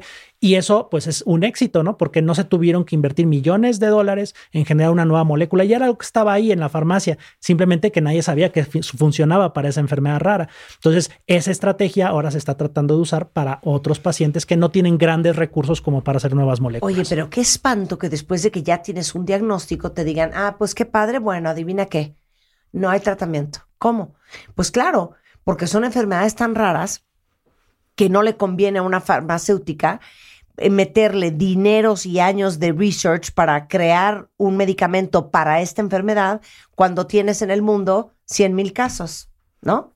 Por Así es. decirte algo. Así es. Y entonces, en algunos casos, sí, o sea, digo, serán cinco o seis de los 170 tipos que tienen tratamientos correctivos. Muchos de ellos es dando un azúcar, nada más. Ese azúcar que falta se le da oral Ajá. y ese azúcar llega hasta la célula y, y- y se pone en donde estaba faltando, ¿no? Por decirlo así, y se corrige. Pero pues imagínate, la mayor parte no ocurre así. En el caso de Piga no ocurre así. Una estrategia es el reposicionamiento de fármacos y otras estrategias que hay es, por ejemplo, mandar ese gen que está faltando, mandarlo a todas las células y que empiece a hacer su trabajo, ¿no? Y, y bueno, hay ese tipo de estrategias. Y ahora, pues una reciente que yo confío en que será algo que está revolucionando, que es la edición génica, en donde ya hay las herramientas para ese error que está en el libro, Ajá. irlo a corregir. y ya no tienes que hacer más, ¿no? Entonces, estamos ahí buscando, hay unas más accesibles, unas más avanzadas, y esta es una de las que en la comunidad de pacientes con CDG se está haciendo, que es el reposicionamiento. Entonces, corte A, vean lo que es una persona con compromiso. Mariana no se quedó ahí. Mariana inició CDG México, que es una organización sin fines de lucro en busca de apoyo económico para brindar soporte científico, emocional y terapéutico a niños y familias afectadas por el grupo de enfermedades raras conocidas como CDG. Y, y son muy pocos, me imagino. Sí, hoy en día en México hay muy pocos diagnosticados, diagnosticados porque sabemos que ya están ahí. Sí. Entonces también uno de los esfuerzos de la, de la asociación es encontrar esos casos, esos niños, porque los más afectados son de 0 a 11 años. Entonces son niños que les podemos salvar la vida teniendo un diagnóstico. Por lo que justamente estamos aquí diciendo, si conoces a alguien que tenga estos síntomas, diles que pueden tener CDG, contáctanos porque queremos ayudarlos, ayudarlos a tener esta red de apoyo internacional. Tal vez pueden tener un azúcar que le puede cambiar la vida y salvarle la vida a tu hijo. Claro. Entonces, justamente estamos para eso, para apoyar la investigación, los diagnósticos, eh, posibles tratamientos y apoyo, porque al final somos una comunidad muy unida que somos los expertos, ¿no? Los padres en este tema, en unas enfermedades tan raras y que necesitamos apoyo de los otros, porque muchas veces te apoyas de las familias para decirle al doctor, ¿sabes qué? Lo que me dices que no es, sí. O sea, por ejemplo, yo soy la clásica mamá penindias para los Sí, doctores, sí. porque estoy mandándoles videos todo el tiempo, he cambiado de doctores millones de veces porque una no te creen. Otras veces hay una mamá que de chica le decía, cuando su hija le dicen, ¿sabes qué? Deja de querer enfermar a tu hija, tu hija está bien. Y ella lloraba, peleas con familias, hasta que dijo, gracias a que fue cambiando de doctores, estuvo que hay algo más, que hay algo más, llegó al diagnóstico. O sea, Ujú. llegar a un diagnóstico así es por la pelea de las padres de familia en contra de, pues muchas veces de la Claro. voz de los, de los expertos que son los doctores. Claro. Entonces, creas esta fundación. ¿Cómo te ayudamos? Pues bueno, eh, tenemos, ahorita tenemos, necesitamos apoyo en la parte de financiación, porque con la financiación podemos ayudar en la parte de diagnósticos, porque aunque son más accesibles actualmente, pues siguen siendo un precio muy alto para la mayoría de la población mexicana. Entonces, para el diagnóstico y para también para posibles tratamientos como este que estamos llevando, a- eh, que está en curso, que se llama el re- reposicionamiento de fármacos, para encontrar una- un tratamiento que ayude en concreto a la mutación de Romeo y de muchos niños con su condición. Ok. ¿Cómo te donamos? Pueden meterse a nuestra página de internet donde también pueden tener acceso a más información, que es www.cdgmexico.org. En la página de donación, ya ahí hay- hacen clic en quiero donar y van a llegar a la página de donaciones, que, que ojo, ahorita está en dólares porque estamos trabajando de la mano con la Asociación de Estados Unidos que se llama CDG Care. cdgmexico.org. Sí. Yo creo que todos los que tenemos la fortuna de tener hijos sanos, que no tienen CDGs y que no tienen ninguna otra cosa, híjole, hay que agradecerle a la vida que estamos en esta circunstancia apoyando a los que están en una circunstancia diferente. Entonces, aunque sea un dólar, tres dólares, cinco dólares, veinte dólares, cincuenta dólares, lo que puedan donar, más que bienvenido, para que podamos diagnosticar a muchos más niños, eh, bebés y adultos con CDG y ayudar a este camino de encontrar una solución y un, y un buen tratamiento para ellos. cdgmexico.org, hagan clic en quiero donar en este momento. Mariana, si te quieren contactar a ti directamente, ¿dónde te encuentran? Tenemos redes sociales, en Instagram es arroba cdgmexico-méxico, perdón, arroba cdg-méxico-unidos. Por Facebook es eh, arroba México CDG y Twitter México CDG. México CDG. Y si necesitan a un genetista, biólogo molecular, especialista en glicobiología, ¿dónde te encuentran, Iván? Pues yo estoy en la Universidad Autónoma del Estado de Morelos. Me pueden seguir por redes sociales en arroba Dunker UAM o en Facebook Iván Martínez Dunker. Y me pueden escribir al correo dunker, d u n c k e r arroba uam.mx o me mandan un WhatsApp al 777-257-7337. Nadie me ha dicho sus redes más rápido que tú. Es que, a ver, así en como Twitter, explico. Dunker, que es D-U-N-C-K-E-R, Dunker, U-A-E-M, Wam, Waem, Waem. Y luego Iván Martínez Dunker en Facebook, y luego Dunkerman Ahí en en Instagram. Instagram. Muy bien, ahí y estamos. luego el WhatsApp. 777-257-7337. Iván, qué gusto conocerte. Gracias, ¿De qué más igualmente. podemos hablar contigo? De todas las cosas, cosas de genética, de medicina. Estamos O sea, trabajando ahí en la sea, universidad, po- en po- ciencia. Podemos hablar de por qué, por ejemplo, Rebeca no tiene nalgas. Hacemos un, Una no sé. condición. Es una condición genética. En donde en el momento en que me prende genético. la hormona, salen dos coquillos y se prenden. Sí O- o tengo. podríamos hablar por qué yo mido unos 53. También, todo También. eso es genético, por Sí, claro. supuesto. Todo está en el manual de instrucciones. Afortunadamente tenemos la tecnología de cambiar a veces lo que el manual de instrucciones O sea, dice neta, y ¿por qué mi hermana, la mayor, Denise, mide 1,78 y yo mido 1,53? Claro, Explícame esa ver. genética. Pues es- hay cambios, hay diferencias. Digo, no creo que hayan comido diferente, comieron diferente, vivieron en lugares distintos, ¿no? No. No. Entonces, está en el manual de instrucciones y Claro. generalmente tiene que ver con O sea, en, cuestiones en- en la hormonales. T4 diagonal F96, ahí es donde hubo el problema. Ahí, ahí crack. está. Y no, es un problema, pues si no es un defecto. Claro. No, no, no, simplemente. De hecho, me ves, me ves alto, pero mi mamá era como de tu estatura. Entonces, Pero tu imagina, y papá es la seguramente genética. era Pero alto, ¿ves? Ahí está la tu genética. papá era ¿no? Así es, ¿no? pero mi papá era altísimo. Tu papá altísimo. 1,87. Sí, claro. Y tu mamá bastante alta también, ¿no? ¿De qué hablas? Mi Era mamá me dio siempre unos bajita. 56. Baji- No quieras justificar. Mi mamá me dio unos 56. Ahí está el manual de 1,49. instrucciones, ya está todo ahí. Qué Bueno, barbaridad, vamos- qué barbaridad. Ya de deslisuraciremos. Así como es. Dilucidaremos. Dilucidaremos. Dilucidaremos. Así Gracias, como el- Iván. Claro Gracias, sí, Mariana. gusto, gracias a todos. Romeo. Muchas gracias. 11.59 de la mañana en W Radio. Regresando. Las 10 cosas que sí o sí tienen que estar avaladas ante un notario. Y vamos, vamos de regreso a la prepa. Sí. ¿qué Vamos tal? a hablar con Tecmilenio. Por si alguien es alumno o tiene alumno ahí, no se vayan, ya volvemos. ¿Olvidaste tu ID de cuenta viente? Recupéralo. En martadebaile.com. Y participa en todas nuestras alegrías. Marta de Baile 2022. Estamos de regreso. Y estamos donde estés. Son las 12.10 de la tarde en W Radio. Y espero que me pongan mucha atención, cuentavientes, de lo que vamos a hablar en este momento. Porque yo me acuerdo en mi época, Jonathan, en tu época, Rebeca, Sí. en nuestra época, pues ya hacías la carrera y ya, ¿no? ¿Terminabas con trabajos la tesis? Sí, exacto. Y ya. Hacías tu examen Y a profesional mí y, me ya. trauma, me trauma Jonathan, y, y les presento a Jonathan Lozano, es vicerrector de Desarrollo y Expansión de la Universidad Tecmilenio. Cómo con el paso de los años, no, no, no era solamente la carrera, Claro. o del maestría para adelante.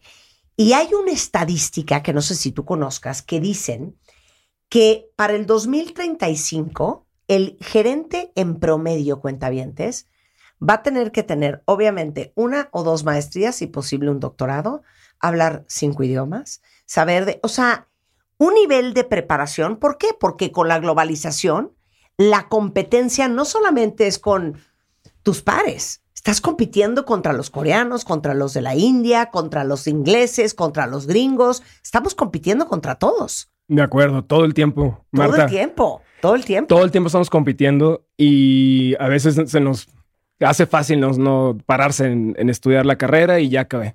Y la verdad es que, como dices tú, el posgrado te diferencia, pero enormemente. Ya hoy todavía, luego va a ser todavía más difícil. Vamos a tener que prepararnos toda la vida. O sea, escuchen esto. Estudiar grados superiores a la licenciatura, e.g., un posgrado, puede incrementar tu salario en un 64%. Eso es al principio. La estadística de la OCDE, eso es saliendo así de la maestría. Sí, sí. Dice que en general tú puedes aspirar a ganar el doble con una maestría que sin la maestría.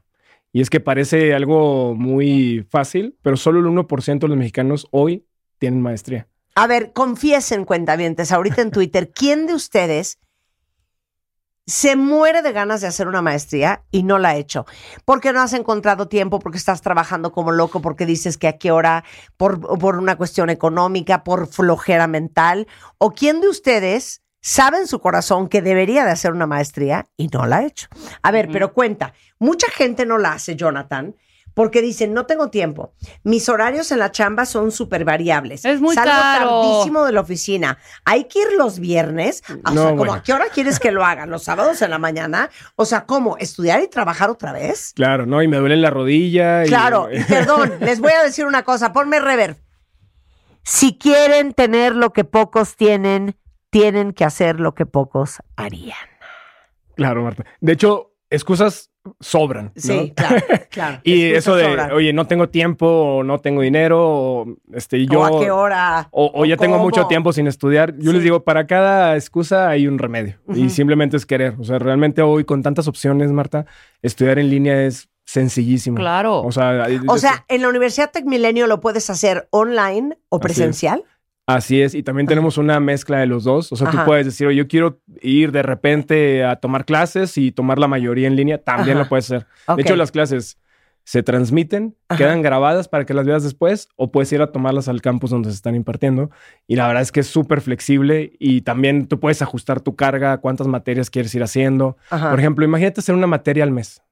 Una al mes. Claro, Claro. que puedes. Claro, Claro. por supuesto. En cuatro semanas, cuatro sesiones, sacas una materia y te vas sacando y para cuando acuerdas ya terminaste. O sea, la verdad es que no es tan difícil como parece estudiar una maestría. No, es que si hubiéramos empezado cuando lo pensamos, ya hubiéramos acabado la maestría, ya hubiéramos acabado tres maestrías. En año y medio te la echas. O sea, es facilísimo. O sea, en promedio, ¿cuánto dura una maestría? ¿Dos años? Eh, en promedio, bueno, las maestrías hay de uno y de dos, ¿no? De Ajá. dos años en- a nivel global. Nosotros, la mayoría de las maestrías son de cinco, eh, cinco tetras, que es Ajá. año y medio. Ajá. Y tenemos maestrías de un año, ¿eh? O sea, también tenemos, por ejemplo, la maestría. además quiero estudiar una maestría, Jonathan, para que Rebeca me tenga que decir maestra, que ya no me tutee. Se siente no padre. tutee, Y yo un claro. doctorado para que me diga doctora.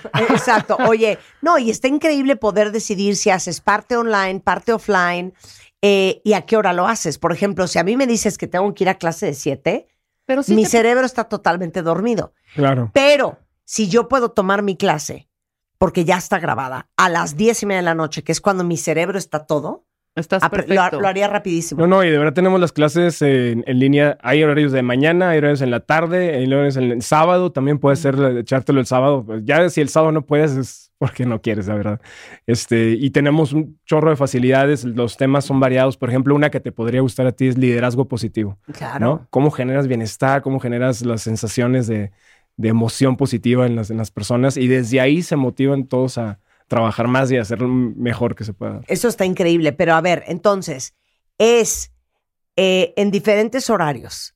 Puede ser presencial, puede ser a distancia, puede ser parte y parte. Parte y parte. Tú escoges a qué hora lo quieres hacer. Así Tú es. escoges cuántas materias quieres terminar en cuánto tiempo. Así es. Si yo soy una enferma, me puedo aventar la maestría en un año, En un año, si quieres, sí. ¿no? Rebeca sí se tardaría tres. No, y yo, por ejemplo, yo cuando la hice me la eché en tres. Entonces. en- porque estabas trabajando. estamos la media. Claro. Sí, claro. Claro. O mucha gente dice, Jonathan, es que ya estoy viejo para eso de aprender algo nuevo, eso es para chavitos, yo ya estoy chocheando, este, no veo el pizarrón de lejos. O sea, ¿qué porcentaje de alumnos es gente pues de nuestro vuelo? ¿40, 50? Te puedo decir que arriba de 30, que es de nuestro vuelo, Sí. es arriba del 50%. De hecho, yo me atrevería a decir que es el 60% ahorita de nuestra población, es arriba de 35 años. Este, y la- es una cosa increíble. De hecho, me decía uno, un, un estudiante el otro día, me dice, me encanta toda la variedad de, de alumnos que tenemos, porque yo a mis 50 me dice, escuchar a los chavos de, de 28 que están Sí. ahí como luchando por una gerencia, me refresca muchísimo. Tiene unas Claro, ideas innovadoras. Claro, te rejuvenece, hombre. Realmente es para cualquier edad. Si, si quieres, se puede. Y de hecho, si entras, oye, es que yo no sé estudiar, hay gente que te acompaña. El maestro mismo te explica. Este, se queda grabada la clase, entonces la puedes ver varias veces si Sí, quieres. sí. Pero aparte hay otros asesores académicos que te van diciendo, oye, ya te toca hacer la tarea y, oye, cuidado acá. O si no puedes conectarte, alguien te ayuda. Puedes ir al campus a que te conecten y te, ponga. Hay gente que va a presentar el examen al campus porque dice, no quiero que me vaya a fallar la conexión. También se vale. Bueno, todas las facilidades. Ahora sí que en Charola de Plata, la Universidad Tecmilenio les pone la oportunidad de que ahora sí hagan un posgrado. Ahora, no tengo dinero. Esa es la típica. Esa ¿no? es la típica, ¿no? Y ahí yo digo, de primeras, Tech Milenio se encarga mucho de poner a disposición becas, apoyos, este, planes de pago, etcétera. También se vale llevársela de a poquito, porque a ver, no tengo dinero. La pregunta yo es, bueno, ¿realmente cuánto puedes este, poner al mes para, para estudiar? Y casi te puedo asegurar que encontramos una opción que sí cuadra. Ay, qué bonito. Además, es un ciclo vicioso. Imagínate, no estudias porque no tienes dinero y luego no accedes a ese subidón de salario que te va a dar el haber estudiado. 100%. Entonces- O, o les voy a decir una cosa, mucho, cuando hablamos del tema de trabajo, muchos de ustedes se preocupan mucho porque dicen, es que la gente no le quiere dar trabajo a la gente de 45, 50, 55 años. Y siempre nos han explicado los reclutadores que gran parte de la preocupación es que no estés actualizado. Así es. Hacer una maestría a los 45, 50, 55, 60 años es una forma de demostrarle a un posible reclutador que estás al día y que sigues aprendiendo y que te sigues capaci- capacitando. Claro, imagínate tú tener una maestría en inteligencia artificial. Eres alguien que trabaja en tecnologías de información y sientes que te quedaste allá, lo estudiaste en los 80s, en los 90s, yo qué sé. Claro. Te actualizas con una maestría en inteligencia artificial o mercadotecnia digital y claro que vas a brillar ante los ojos de los reclutadores. Claro, oye, Andrea tiene una buena pregunta porque está pidiendo información sobre la maestría en Tech Milenio en San Luis Potosí, Sí. pero dice, ¿cuál es la diferencia entre el máster y la maestría? Claro, nosotros tenemos dos tipos de programas. La maestría es lo, que uno se imagina y básicamente lo que tenemos es, las maestrías son eh, avaladas por la SEP. Y las, los másters son avalados por Tech Milenio y algún, algún socio. Por ejemplo, la de inteligencia artificial, está avalada por IBM. Ajá. O por ejemplo, Facebook y Google también están los certificados que tenemos en los másteres. Entonces es un poquito distinto. Realmente hoy la validez del estudio pues, la da el empleador. Claro, Claro, 100%. entonces, sí. Pero mira, Paola dice, yo gracias a mi maestría he tenido una muy buena carrera en México y hoy, que es lo que todos quisiéramos, tengo una oferta de trabajo en una empresa en Europa y me están pagando todo para que me vaya.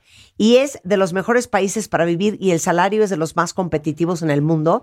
Y claramente Paola siente que es porque tiene una maestría. Es que es porque tienes una maestría. La verdad es que te coloca en un panorama internacional interesante. Además, por ejemplo, ahorita está usando mucho el trabajo remoto. Hay gente que está reclutando desde afuera a México para que trabajes desde México para una empresa en Canadá. Claro. Y claro que si tienes una credencial avalada por una empresa internacional como IBM o Facebook o Google, pues inmediatamente voltean a verte, ¿no? Claro, oye, a ver, mira, dice Olin, yo soy ingeniera en sistemas, quiero hacer una maestría, pero la situación económica no me lo ha permitido. ¿Cómo me puede ayudar Tech Milenio?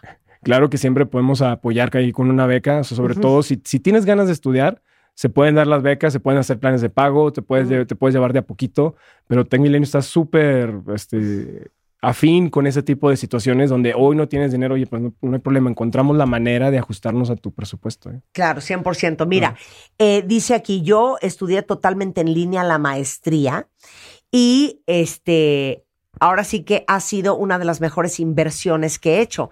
Porque les digo una cosa, siempre decimos que la mejor inversión en un hijo es la educación. En uno mismo también. Pero en uno mismo también. ¿Cómo crees? O sea, imagínense ustedes si la estadística, ¿cuál dijiste tú que era el incremento de sueldo cuando tienes un posgrado? 127% es la estadística de la OECD. O sea, van a ganar 127% más. Más. De lo que ganan hoy Exacto. si tienen un posgrado y van a ser muy atractivos para otros mercados Así es. y para otro tipo de empresa. Claro. Entonces, lo que te cueste la maestría hoy y sobre todo eh, ahora que nos explicó Jonathan que la Universidad Tech Milenio es muy sensible y muy generosa en apoyar a los mexicanos a que sigan estudiando, es algo que te va a redituar, o sea, 300%. Claro, ahí andamos este, invirtiendo en otras cosas que son muy válidas, que si el concierto, que si el carro, que, y no le queremos meter a generar más ingresos. Es como raro, ¿no? Cuando lo piensas. Este, por ahí decías que él está estudiando la maestría en línea. Sí. Me decían algunos de los empleadores, porque conversamos mucho así, y me dicen, oye, a mí me gusta la gente que estudia en línea. Le digo, ¿por qué? Porque son autodirigidos, autogestionados, este, me- a- Automotivados, automotivados autoestructurados. y pueden trabajar con equipos remotos, lo que volvemos Sí. a lo del trabajo. Yo sé que yo lo contrato en México y puede trabajar con alguien del otro lado del mundo, y, no- o sea, y se pueden ver a distancia y trabajar a distancia, entonces es... Mira, Padre. Abraham ya está. Para estudiar no hay edad. Mi máster en la Complutense lo terminé a los 40 años. Todos estudiar. Eso es lo que va a sacar a este país adelante. Efectivamente necesitamos 100%. más educación. Siempre. Necesitamos más educación. Eh, bueno, no saben la cantidad de mensajes que tenemos en Twitter. Ahora, yo quiero aplicar a uno de los posgrados de la Universidad Tech Milenio. Claro. ¿Cómo le hago? ¿Dónde me meto? ¿Dónde veo cuál es toda la oferta de posgrados que ustedes tienen? Tu punto de entrada es techmilenio.mx. Ajá. Y ahí tú ves todos los programas que tenemos, las modalidades, incluso ahí ya te dan algo de idea de los precios. Y ya de ahí, ahí está el botón este, pedir informes y de ahí te arrancas con todo. O sea, tenemos Perfecto. Entonces, Tech Milenio. punto MX. Punto MX. Aparte, bueno, yo tengo la suerte de que una de mis hijas ya está en el doctorado.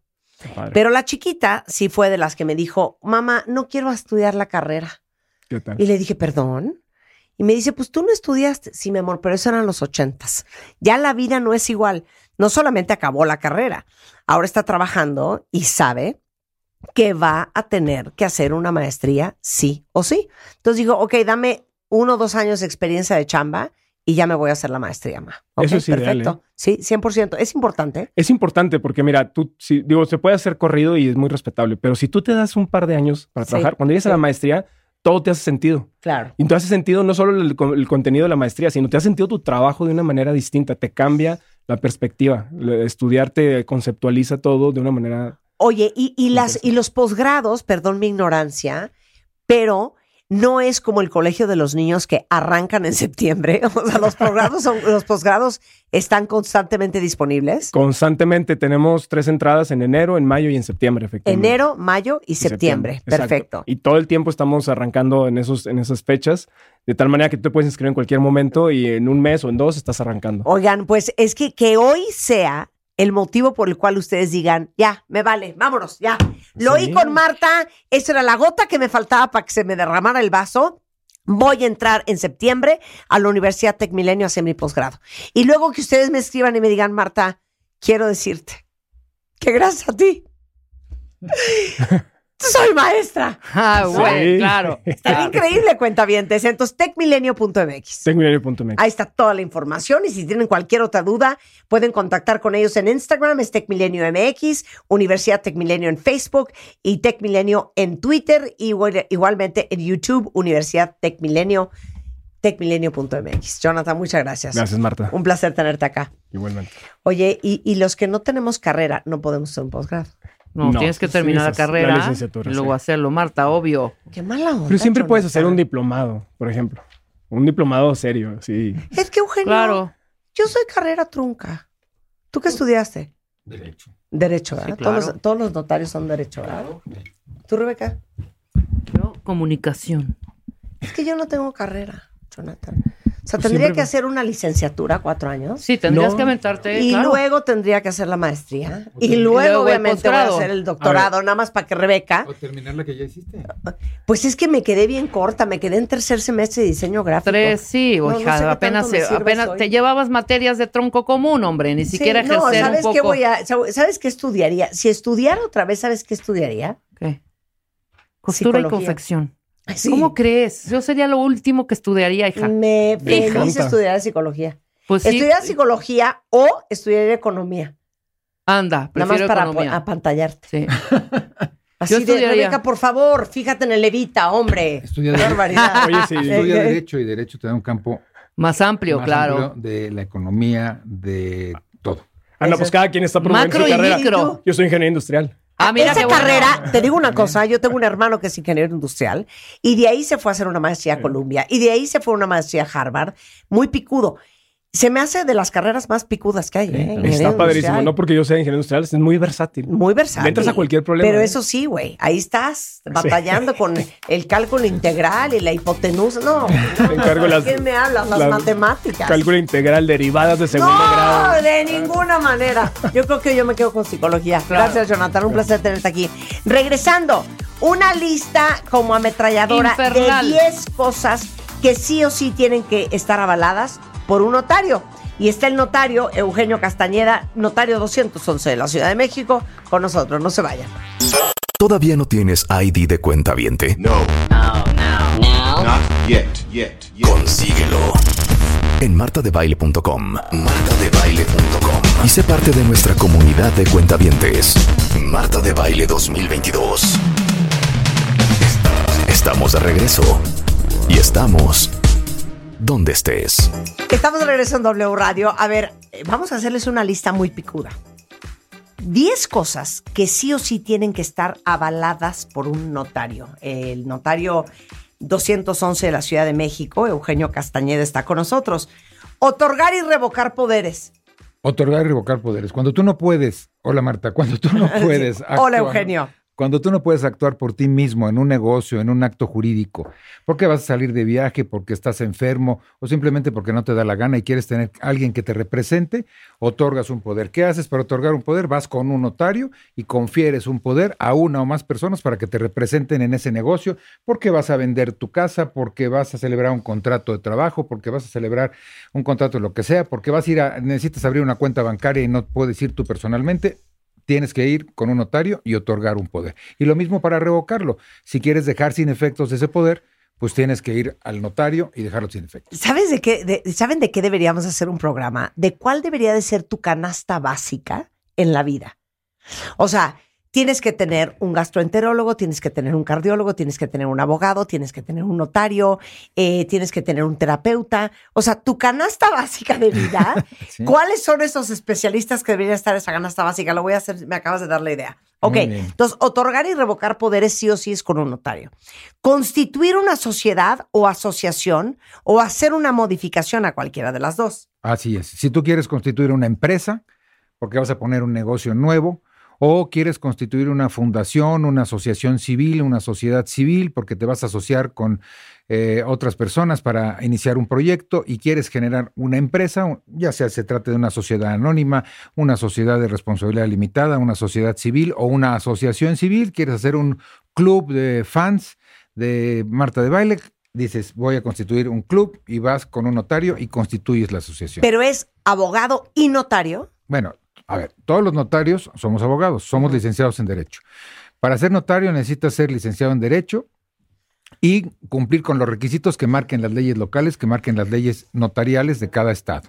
¿no? Entonces, eh, un notario que somos un, un licenciado en Derecho o una licenciada en Derecho, investidos de fe pública por el Estado, cuyos actos cuyo- eh, que se celebran ante ellos constituyen la verdad legal. ¿no? Sí, Entonces, exacto. eso es en pocas palabras. Le dan fe, legalidad y veracidad. Así es. Ok. Para comprar o vender un inmueble, casa, terreno, departamento, oficina, Oficina, local lo- comercial. Exacto. Para comprar o vender cualquier inmueble necesitas un notario. Así es, sí. Puedes hacer. Por- ¿Por qué? Porque el notario te va a dar certeza y seguridad jurídica, va a dar fe de que quien te está vendiendo efectivamente es el dueño, de que el inmueble no está embargado, no está hipotecado, o si lo está, qué se tiene que hacer para destrabar ese problema. Si el inmueble está al corriente en el pago del impuesto predial, en el pago de derechos por servicio de agua. Libre de gravamen. Libre de gravamen. Exactamente, libre de gravámenes, que no tiene ninguna demanda interpuesta, que no hay ningún problema legal, cosa que el notario va a verificar en el registro público de la propiedad, va a checar las escrituras, va a, ver si estás casado en sociedad conyugal y necesitas que tu esposa o esposo también eh, concurran a la firma para poder vender, etcétera. ¿no? No, y, y qué grueso, ¿eh? Porque ¿cuántos de ustedes no me han contado historias de terror, cuentavientes? Que le compraron un terreno a la vecina, corte A, el terreno no era de ella, corte A, el terreno está este, embargado, embargado, hipotecado. corte A, el terreno eh, de- eh, tenía mil deudas, ¿no? Así es, o no, ten- o no tenía antecedentes en el registro público de la propiedad, lo compraron en un papelito porque resulta que era la comadre a la que le tenían toda la confianza, pero el verdadero dueño era el abuelito que se murió hace 50 años Es y no han tramitado la Por herencia. eso no en fin. pueden ustedes ni comprar ni vender sin un notario, porque el notario no solamente te va a hacer el papel y te lo va a firmar. El notario te va a proteger porque él va a investigar todo lo que acaba de explicar Eugenio. Además, el notario se hace responsable del el pago de los impuestos que generan las operaciones inmobiliarias, tanto por parte del vendedor, si es que se causa impuesto sobre la renta por una ganancia en la venta, como por parte del comprador, que tiene que pagar el impuesto sobre adquisición de inmuebles o traslado de dominio, que se llama en algunos estados. Ok. También necesitamos un notario para tramitar una herencia. Así es. ¿no? Eh, mira, las herencias se pueden tramitar judicialmente o se pueden tramitar ante notario. Cuando todos los herederos son mayores de edad, cuando están de acuerdo, haya o no haya testamento, puedes ir ante un notario. El trámite es mucho más ágil, es más barato, es menos eh, tardado que, que si ocurres a- ante un juez. Y eh, pues también el notario va a seguir todos los pasos que marca la ley para que los herederos se conviertan en propietarios, ya sea que haya o no haya testamento, ¿no? Claro. Entonces, siempre un notario para tramitar una herencia. Ok. Una notificación. Me, me fascina eso de las notificaciones, porque, a ver, explica qué es la notificación y, y- y- Y neta, ¿vas tú? Sí, claro, Vas tú. por supuesto. A ver, ¿cómo- co- ¿en qué momento se notifica? A ver, tú quieres notificarle a Rebeca Ajá. que ya no quieres que trabaje contigo. Sí. Pero Rebeca Se hace la loca. se hace la loca y no quiere recibir la notificación. ¿no? Y entonces tú vienes conmigo y me dices, oye, por favor, notifícale esta carta a Rebeca, donde ya dejamos de trabajar juntas Ay, a no. partir de tal fecha. ¿No? O al revés. Tuvo que Rebeca- poner ese ejemplo, o al revés. licenciado. A ver, Rebeca te quiere notificar a ti que va a renunciar, Ajá. ¿no? Porque ya le dieron chamba en otro lado y entonces tú Ay, dices. ¿sabes qué? Yo no voy a recibir la notificación. Entonces viene Rebeca conmigo y me dices, notifícale a Marta. Entonces yo voy a tu domicilio, sé que es tu domicilio y te entrego la notificación. Y ahí sí ya no hay duda porque la notificación hecha por el notario hace prueba plena. Claro, cuando no quieres dar acuse de recibo, Exacto. Ándale. bueno, te echan un notario encima. Por ejemplo, le quiero avisar a mi marido que ahora sí ya se le acabó el 20 y me quiero divorciar. Bueno, a ver, a eso es otra cosa. Si te quieres divorciar, el trámite lo tienes que hacer judicialmente. no, claro, pero no, le puedo mandar Le puedes- el contrato, el convenio de divorcio con el notario. Lo podrías hacer, aunque eso no tiene efectos para dar inicio al trámite de divorcio. No, no, no, Pero yo tú sé, le puedes- que no diga que él nunca lo recibió. Ah, bueno, sí, también, sí lo puedes hacer. O sea, tú puedes notificar lo que sea a, a otra persona a través de un, eh, de un, eh, de un notario, ¿no? O sea, eh, una cuestión laboral, eh, la terminación de un contrato de arrendamiento, eh, un requerimiento de pago. Oye, a mí me deben una lana y se están haciendo guajes y no me quieren pagar. Entonces, oye, tu notario ve a decirle que me pague para que yo después tenga una prueba de que lo requerí y después pueda De que se lo- demandar que se lo había dicho. de que ya te había requerido el pago. Para que no pase lo que pasa con Rebeca, de a mí no se me dijo. O- A mí no, sí, claro. o- No se nos dijo no se nos que dijo. teníamos que abandonar No, el inmueble. Sí se les dijo. Porque lo, noti- lo notificamos con notario. Exactamente, ¿no? Un contrato de arrendamiento, por ejemplo, una terminación anticipada de cualquier contrato, se Claro. hace ante notario. Ok. ¿Mm? Hacer, esto sí no tengo idea qué es. Una fe de, De hechos. hechos, yo sí sé. A ver, Una ¿qué fe de es. A ver, espérate, espérate, Eugenio. A ver. A ver, tú, Una fe de hechos. Abogada de la libre de derecho. ¿Qué es una fe de hechos? Por ejemplo, si estoy viendo que. No. Sí. Ay, pues Si estoy viendo un accidente, No, no, no. yo narro al notario cómo fue y él Si estoy viendo que están haciendo, por ejemplo, lo que hablábamos de las votaciones. Si yo veo que están en, en- en- en- Robando en- votos. o alguna cosa, yo mando al notario y digo, estoy aquí fe de hechos que está sucediendo esto. Eso es una fe A de ver, hechos. ¿no? todos los hechos que el notario Claro. pueda captar a través de los sentidos, ¿no? A través de la vista, del, de- del oído, y que en un momento dado eh, pueda dar fe, certificar la-. La, existencia de una cosa o la celebración de un, de un hecho en particular. En el caso de las elecciones es muy común. Por ejemplo, nosotros siempre estamos trabajando por fuerza, por ley. Debemos trabajar los domingos siempre que hay elecciones. Tenemos las notarías abiertas. Entonces llega un representante de un partido y dice, oiga, fíjese que están haciendo propaganda fuera de la casilla fulana de tal. Claro. Y eso hoy está prohibido porque es el día de la votación. Entonces tú te lanzas ahí. Y yo voy y veo que efectivamente hay una persona de un partido que está promoviendo el voto y levanto un acta. O se acabaron las, mira, una ocasión me, pasó en el aeropuerto, me mandaron llamar, había una casilla especial y decían, oye, se acabaron las boletas en la casilla del aeropuerto. Quiero que vayas a dar fe de que hay gente formada y de que no los dejan votar porque se acabaron las boletas. Entonces, todo lo que tú pueda, un- un- uno como not- eh, el notario, constatar eh, presencialmente, oye, que no me dejan, que se, me cerraron el paso a mi casa y bloquearon la calle, va el notario. Oye, que la existencia de un letrero eh, o de un anuncio en determinado lugar. Oye, que eh, una página de internet, la existencia de una página de internet, porque están violando mis derechos de propiedad intelectual y hay una página que dice Marta de baile y es pirata. Entonces tú me dices, oye, a ver, vamos a abrir esta página, esa no es la mía, porque voy a demandar a la persona que está utilizando mi imagen, Claro. ¿no? claro. Entonces, de todo eso el notario puede levantar un acta y dar fe de que existe en ese momento, a cierta hora, en cierto día y en cierto lugar, un hecho determinado. Inclusive, O sea, Marta, si entonces- tienes un edificio que es- crees tú que está dañando tu propiedad, ahí están como chueco. Ya les dije y les dije que vengan a ver porque ese edificio está, puede en algún momento caerse sobre mi casa. Entonces traigo un notario. que dé fe de Exactamente, hechos. fe de Oye, hechos. pero entonces un notario tiene que ser impecable. Pues sí. Claro, Marta. Claro, pues digo, el como cualquier principio. profesión es que el- profesional. El, el- el notario. No, pero pues igual y por un varo Bueno, por le un- a digo ver. que diga que vio que Rebeca me pegó. No, porque Bueno, no, no, ver, no, no, no, bueno, porque a ver, bueno, pues a ver. en no to- trabajan cochinos. Explícale. Eugenio. Perdóname, a ver, yo te voy a decir, los requisitos para ser notario y uno de los, uno de los principales valores del notariado es precisamente la honestidad y la honorabilidad y el hecho de que pues no seas eh, absolutamente honesto y, y insobornable y no te dejes llevar por ningún interés.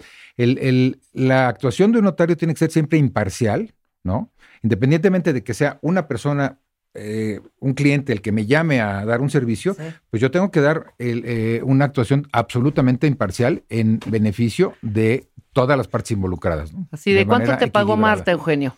Así te es. lo doblo, te lo doblo, te lo No, doblo. no, Ok, imagínate. A ver, importantísimo. Otorgar tu voluntad anticipada tiene que ser enfrente de un notario. Ya lo hemos platicado, el tema del documento de voluntad anticipada, que es este documento que tiene mucha importancia por si o enfermas de gravedad, por si tienes un accidente y no quieres que te sometan a un tratamiento excesivo, a un tratamiento extraordinario, lo que se llama la ortotanasia. A mí no me hagan quimioterapia si me da cáncer, ¿no? Exacto. No me hagan, no me, no me, no me revivan, no me estén. eh, A mí no me entuben. No me Exacto, entuben, no, claro. eh, ese tipo de cosas lo puedes determinar a través del documento de voluntad anticipada. Esta les va a doler en el alma, ¿eh?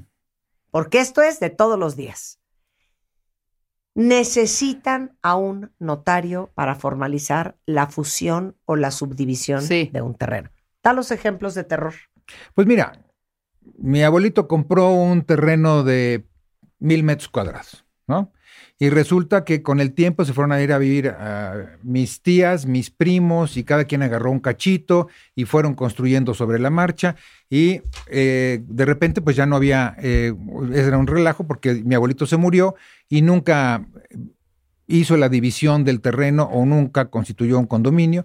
Entonces, se necesita pedir una autorización administrativa para subdividir el terreno, ¿no? Para ver que ese terreno sea subdividible además, y luego ir con un notario para que protocolice y ese, esa autorización y se inscribe en el registro público de la Porque propiedad. tú has dicho, no sé cómo es el término, pero por decirles. Mi abuelo tenía ese terreno. Ajá. Construimos casa ahí, mi hermano uno, el dos, el tres, y mi abuelita y, y mi tía. Así es. Mi abuelo se murió. El terreno estaba a su nombre y murió intestado. Pero nosotros, cada uno construyó una casa encima. Es que esa casa no es tuya.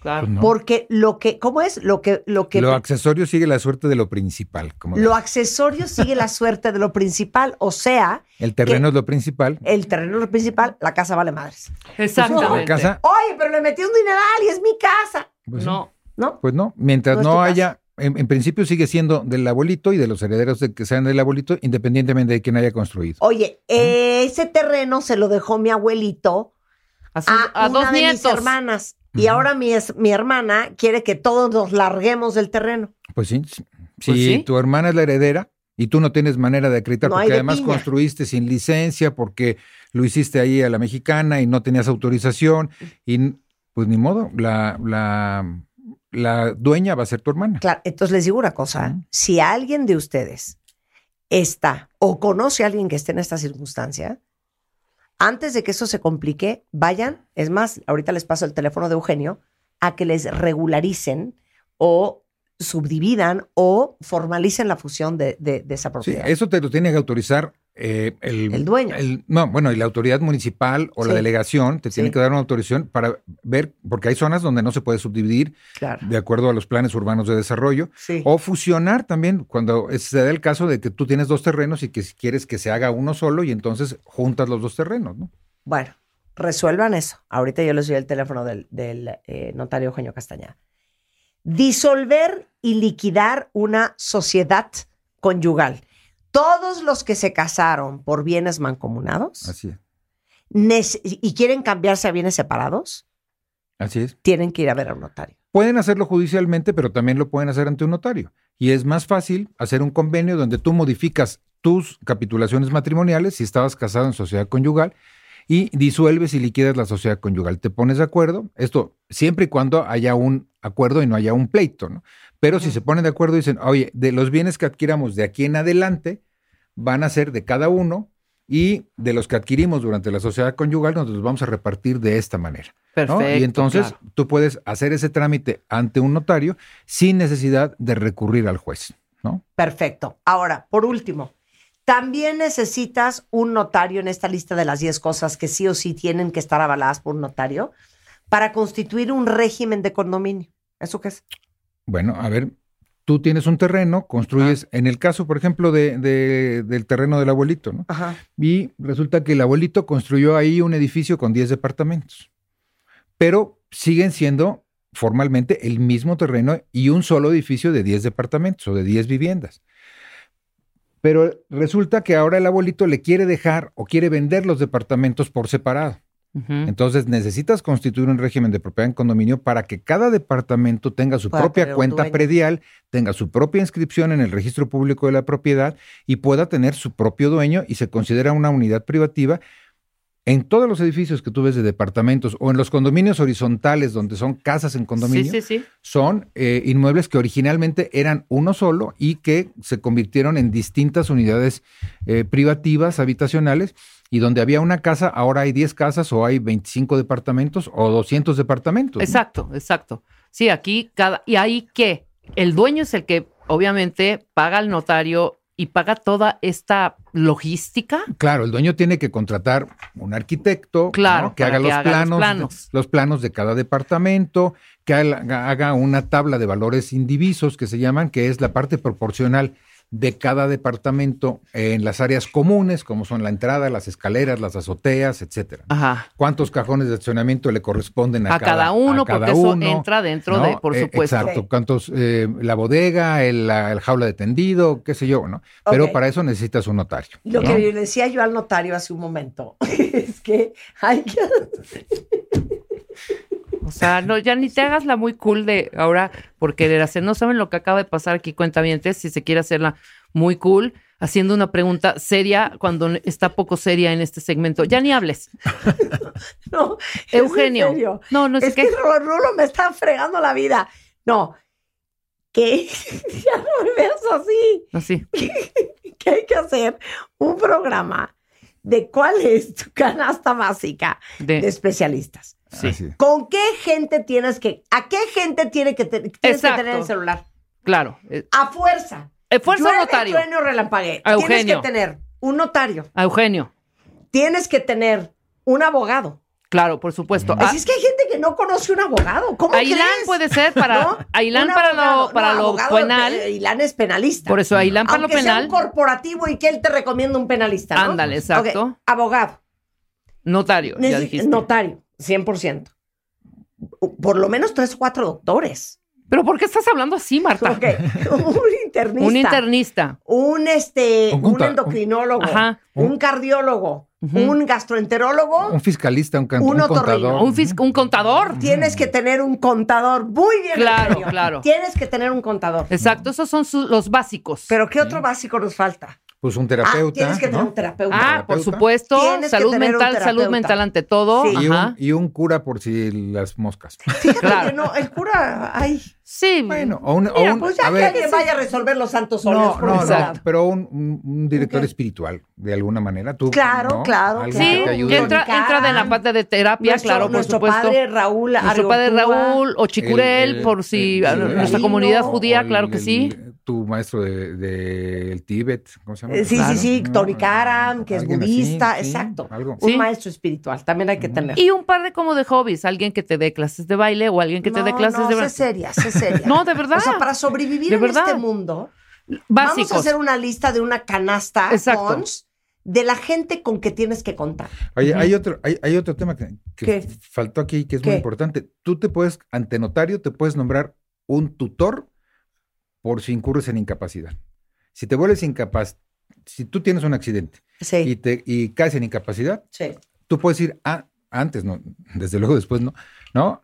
A nombrarte un tutor para que te represente y para que se haga cargo de tu persona y de tus bienes. Eso es Ah, importantísimo, importantísimo, claro. ¿no? Importantísimo. Y eso se llama tutela cautelar.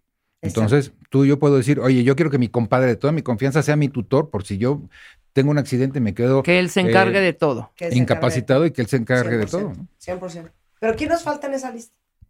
Ya dijimos, doctor. Bueno, Notario. Pues, a lo mejor un Abogado. arquitecto también, por si eh, pasa algo en tu casa y que te resuelva el- los temas de las fugas de agua y de luz. ¿no?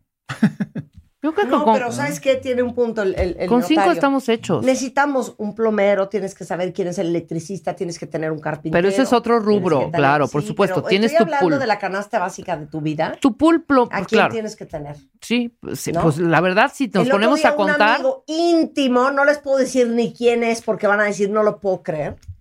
Me habló y me dijo, oye, ¿no tendrás un oncólogo? wow, digo- mira así como un dentista. ¡Un dentista! Pero ¿cómo crees que no conoces un oncólogo? No, no conozco a ninguno. Claro. Le digo, bueno, de entrada, muy mal porque no oyes mi programa, porque si lo oyeras tendrías un oncólogo. Exacto. Y le digo, pero no puedo creer que tengas 57 años y que no tengas un oncólogo de cabeza. Pero qué tal la llamada tan cool, o sea, Oye. Marta, por ahí, a No, ver, y fue para una chécate. estupidez que luego ni necesitó. El Sí, claro, le claro. dijo, nada que ver. Pero hay que tener también un oncólogo. Y un dentista. El dentista Hay que tener básico. dentista, Claro. Vamos Sí, sí, a sí. hacer esa lista eh, y, y sépanse siempre que en martadebaile.com Exacto. tenemos un directorio literal con todos los doctores y especialistas con los que nosotros trabajamos y que avalamos y respondemos por ellos. Doctores y especialistas de primera, desde un notario como el, el- el notario Eugenio Castañeda de la Notaría 211, abogados de todo tipo, desde Ana María Kudish. Oncólogos hasta todos. Oncólogos todos, especialistas todos, por si alguien ocupa algún día. Gracias, Eugenio. Esto es. Gracias. Bueno, y tampoco dijiste para hacer un testamento. Pues, no hice prestar un testamento porque lo hemos dicho tantas Sí, veces, tantas que, veces. Hay, que hay, mejor ahora en el mes del testamento, en septiembre, volvemos a tocar el tema Exacto, del testamento. Vamos a tocar el tema. Mira, del Eugenio tiene Twitter, es arroba Eugenio Casta, así tal cual. El teléfono lo voy a dar, Eugenio, es el 55 56 01 21 05, extensión 224. 55 56 01 21 05, extensión 224. Color, eh, la mm, página, tienes una página colegio de Notarios. Punto Notarios. MX, exactamente. Pero es Eugenio Casta en Twitter si lo necesitan. Exacto.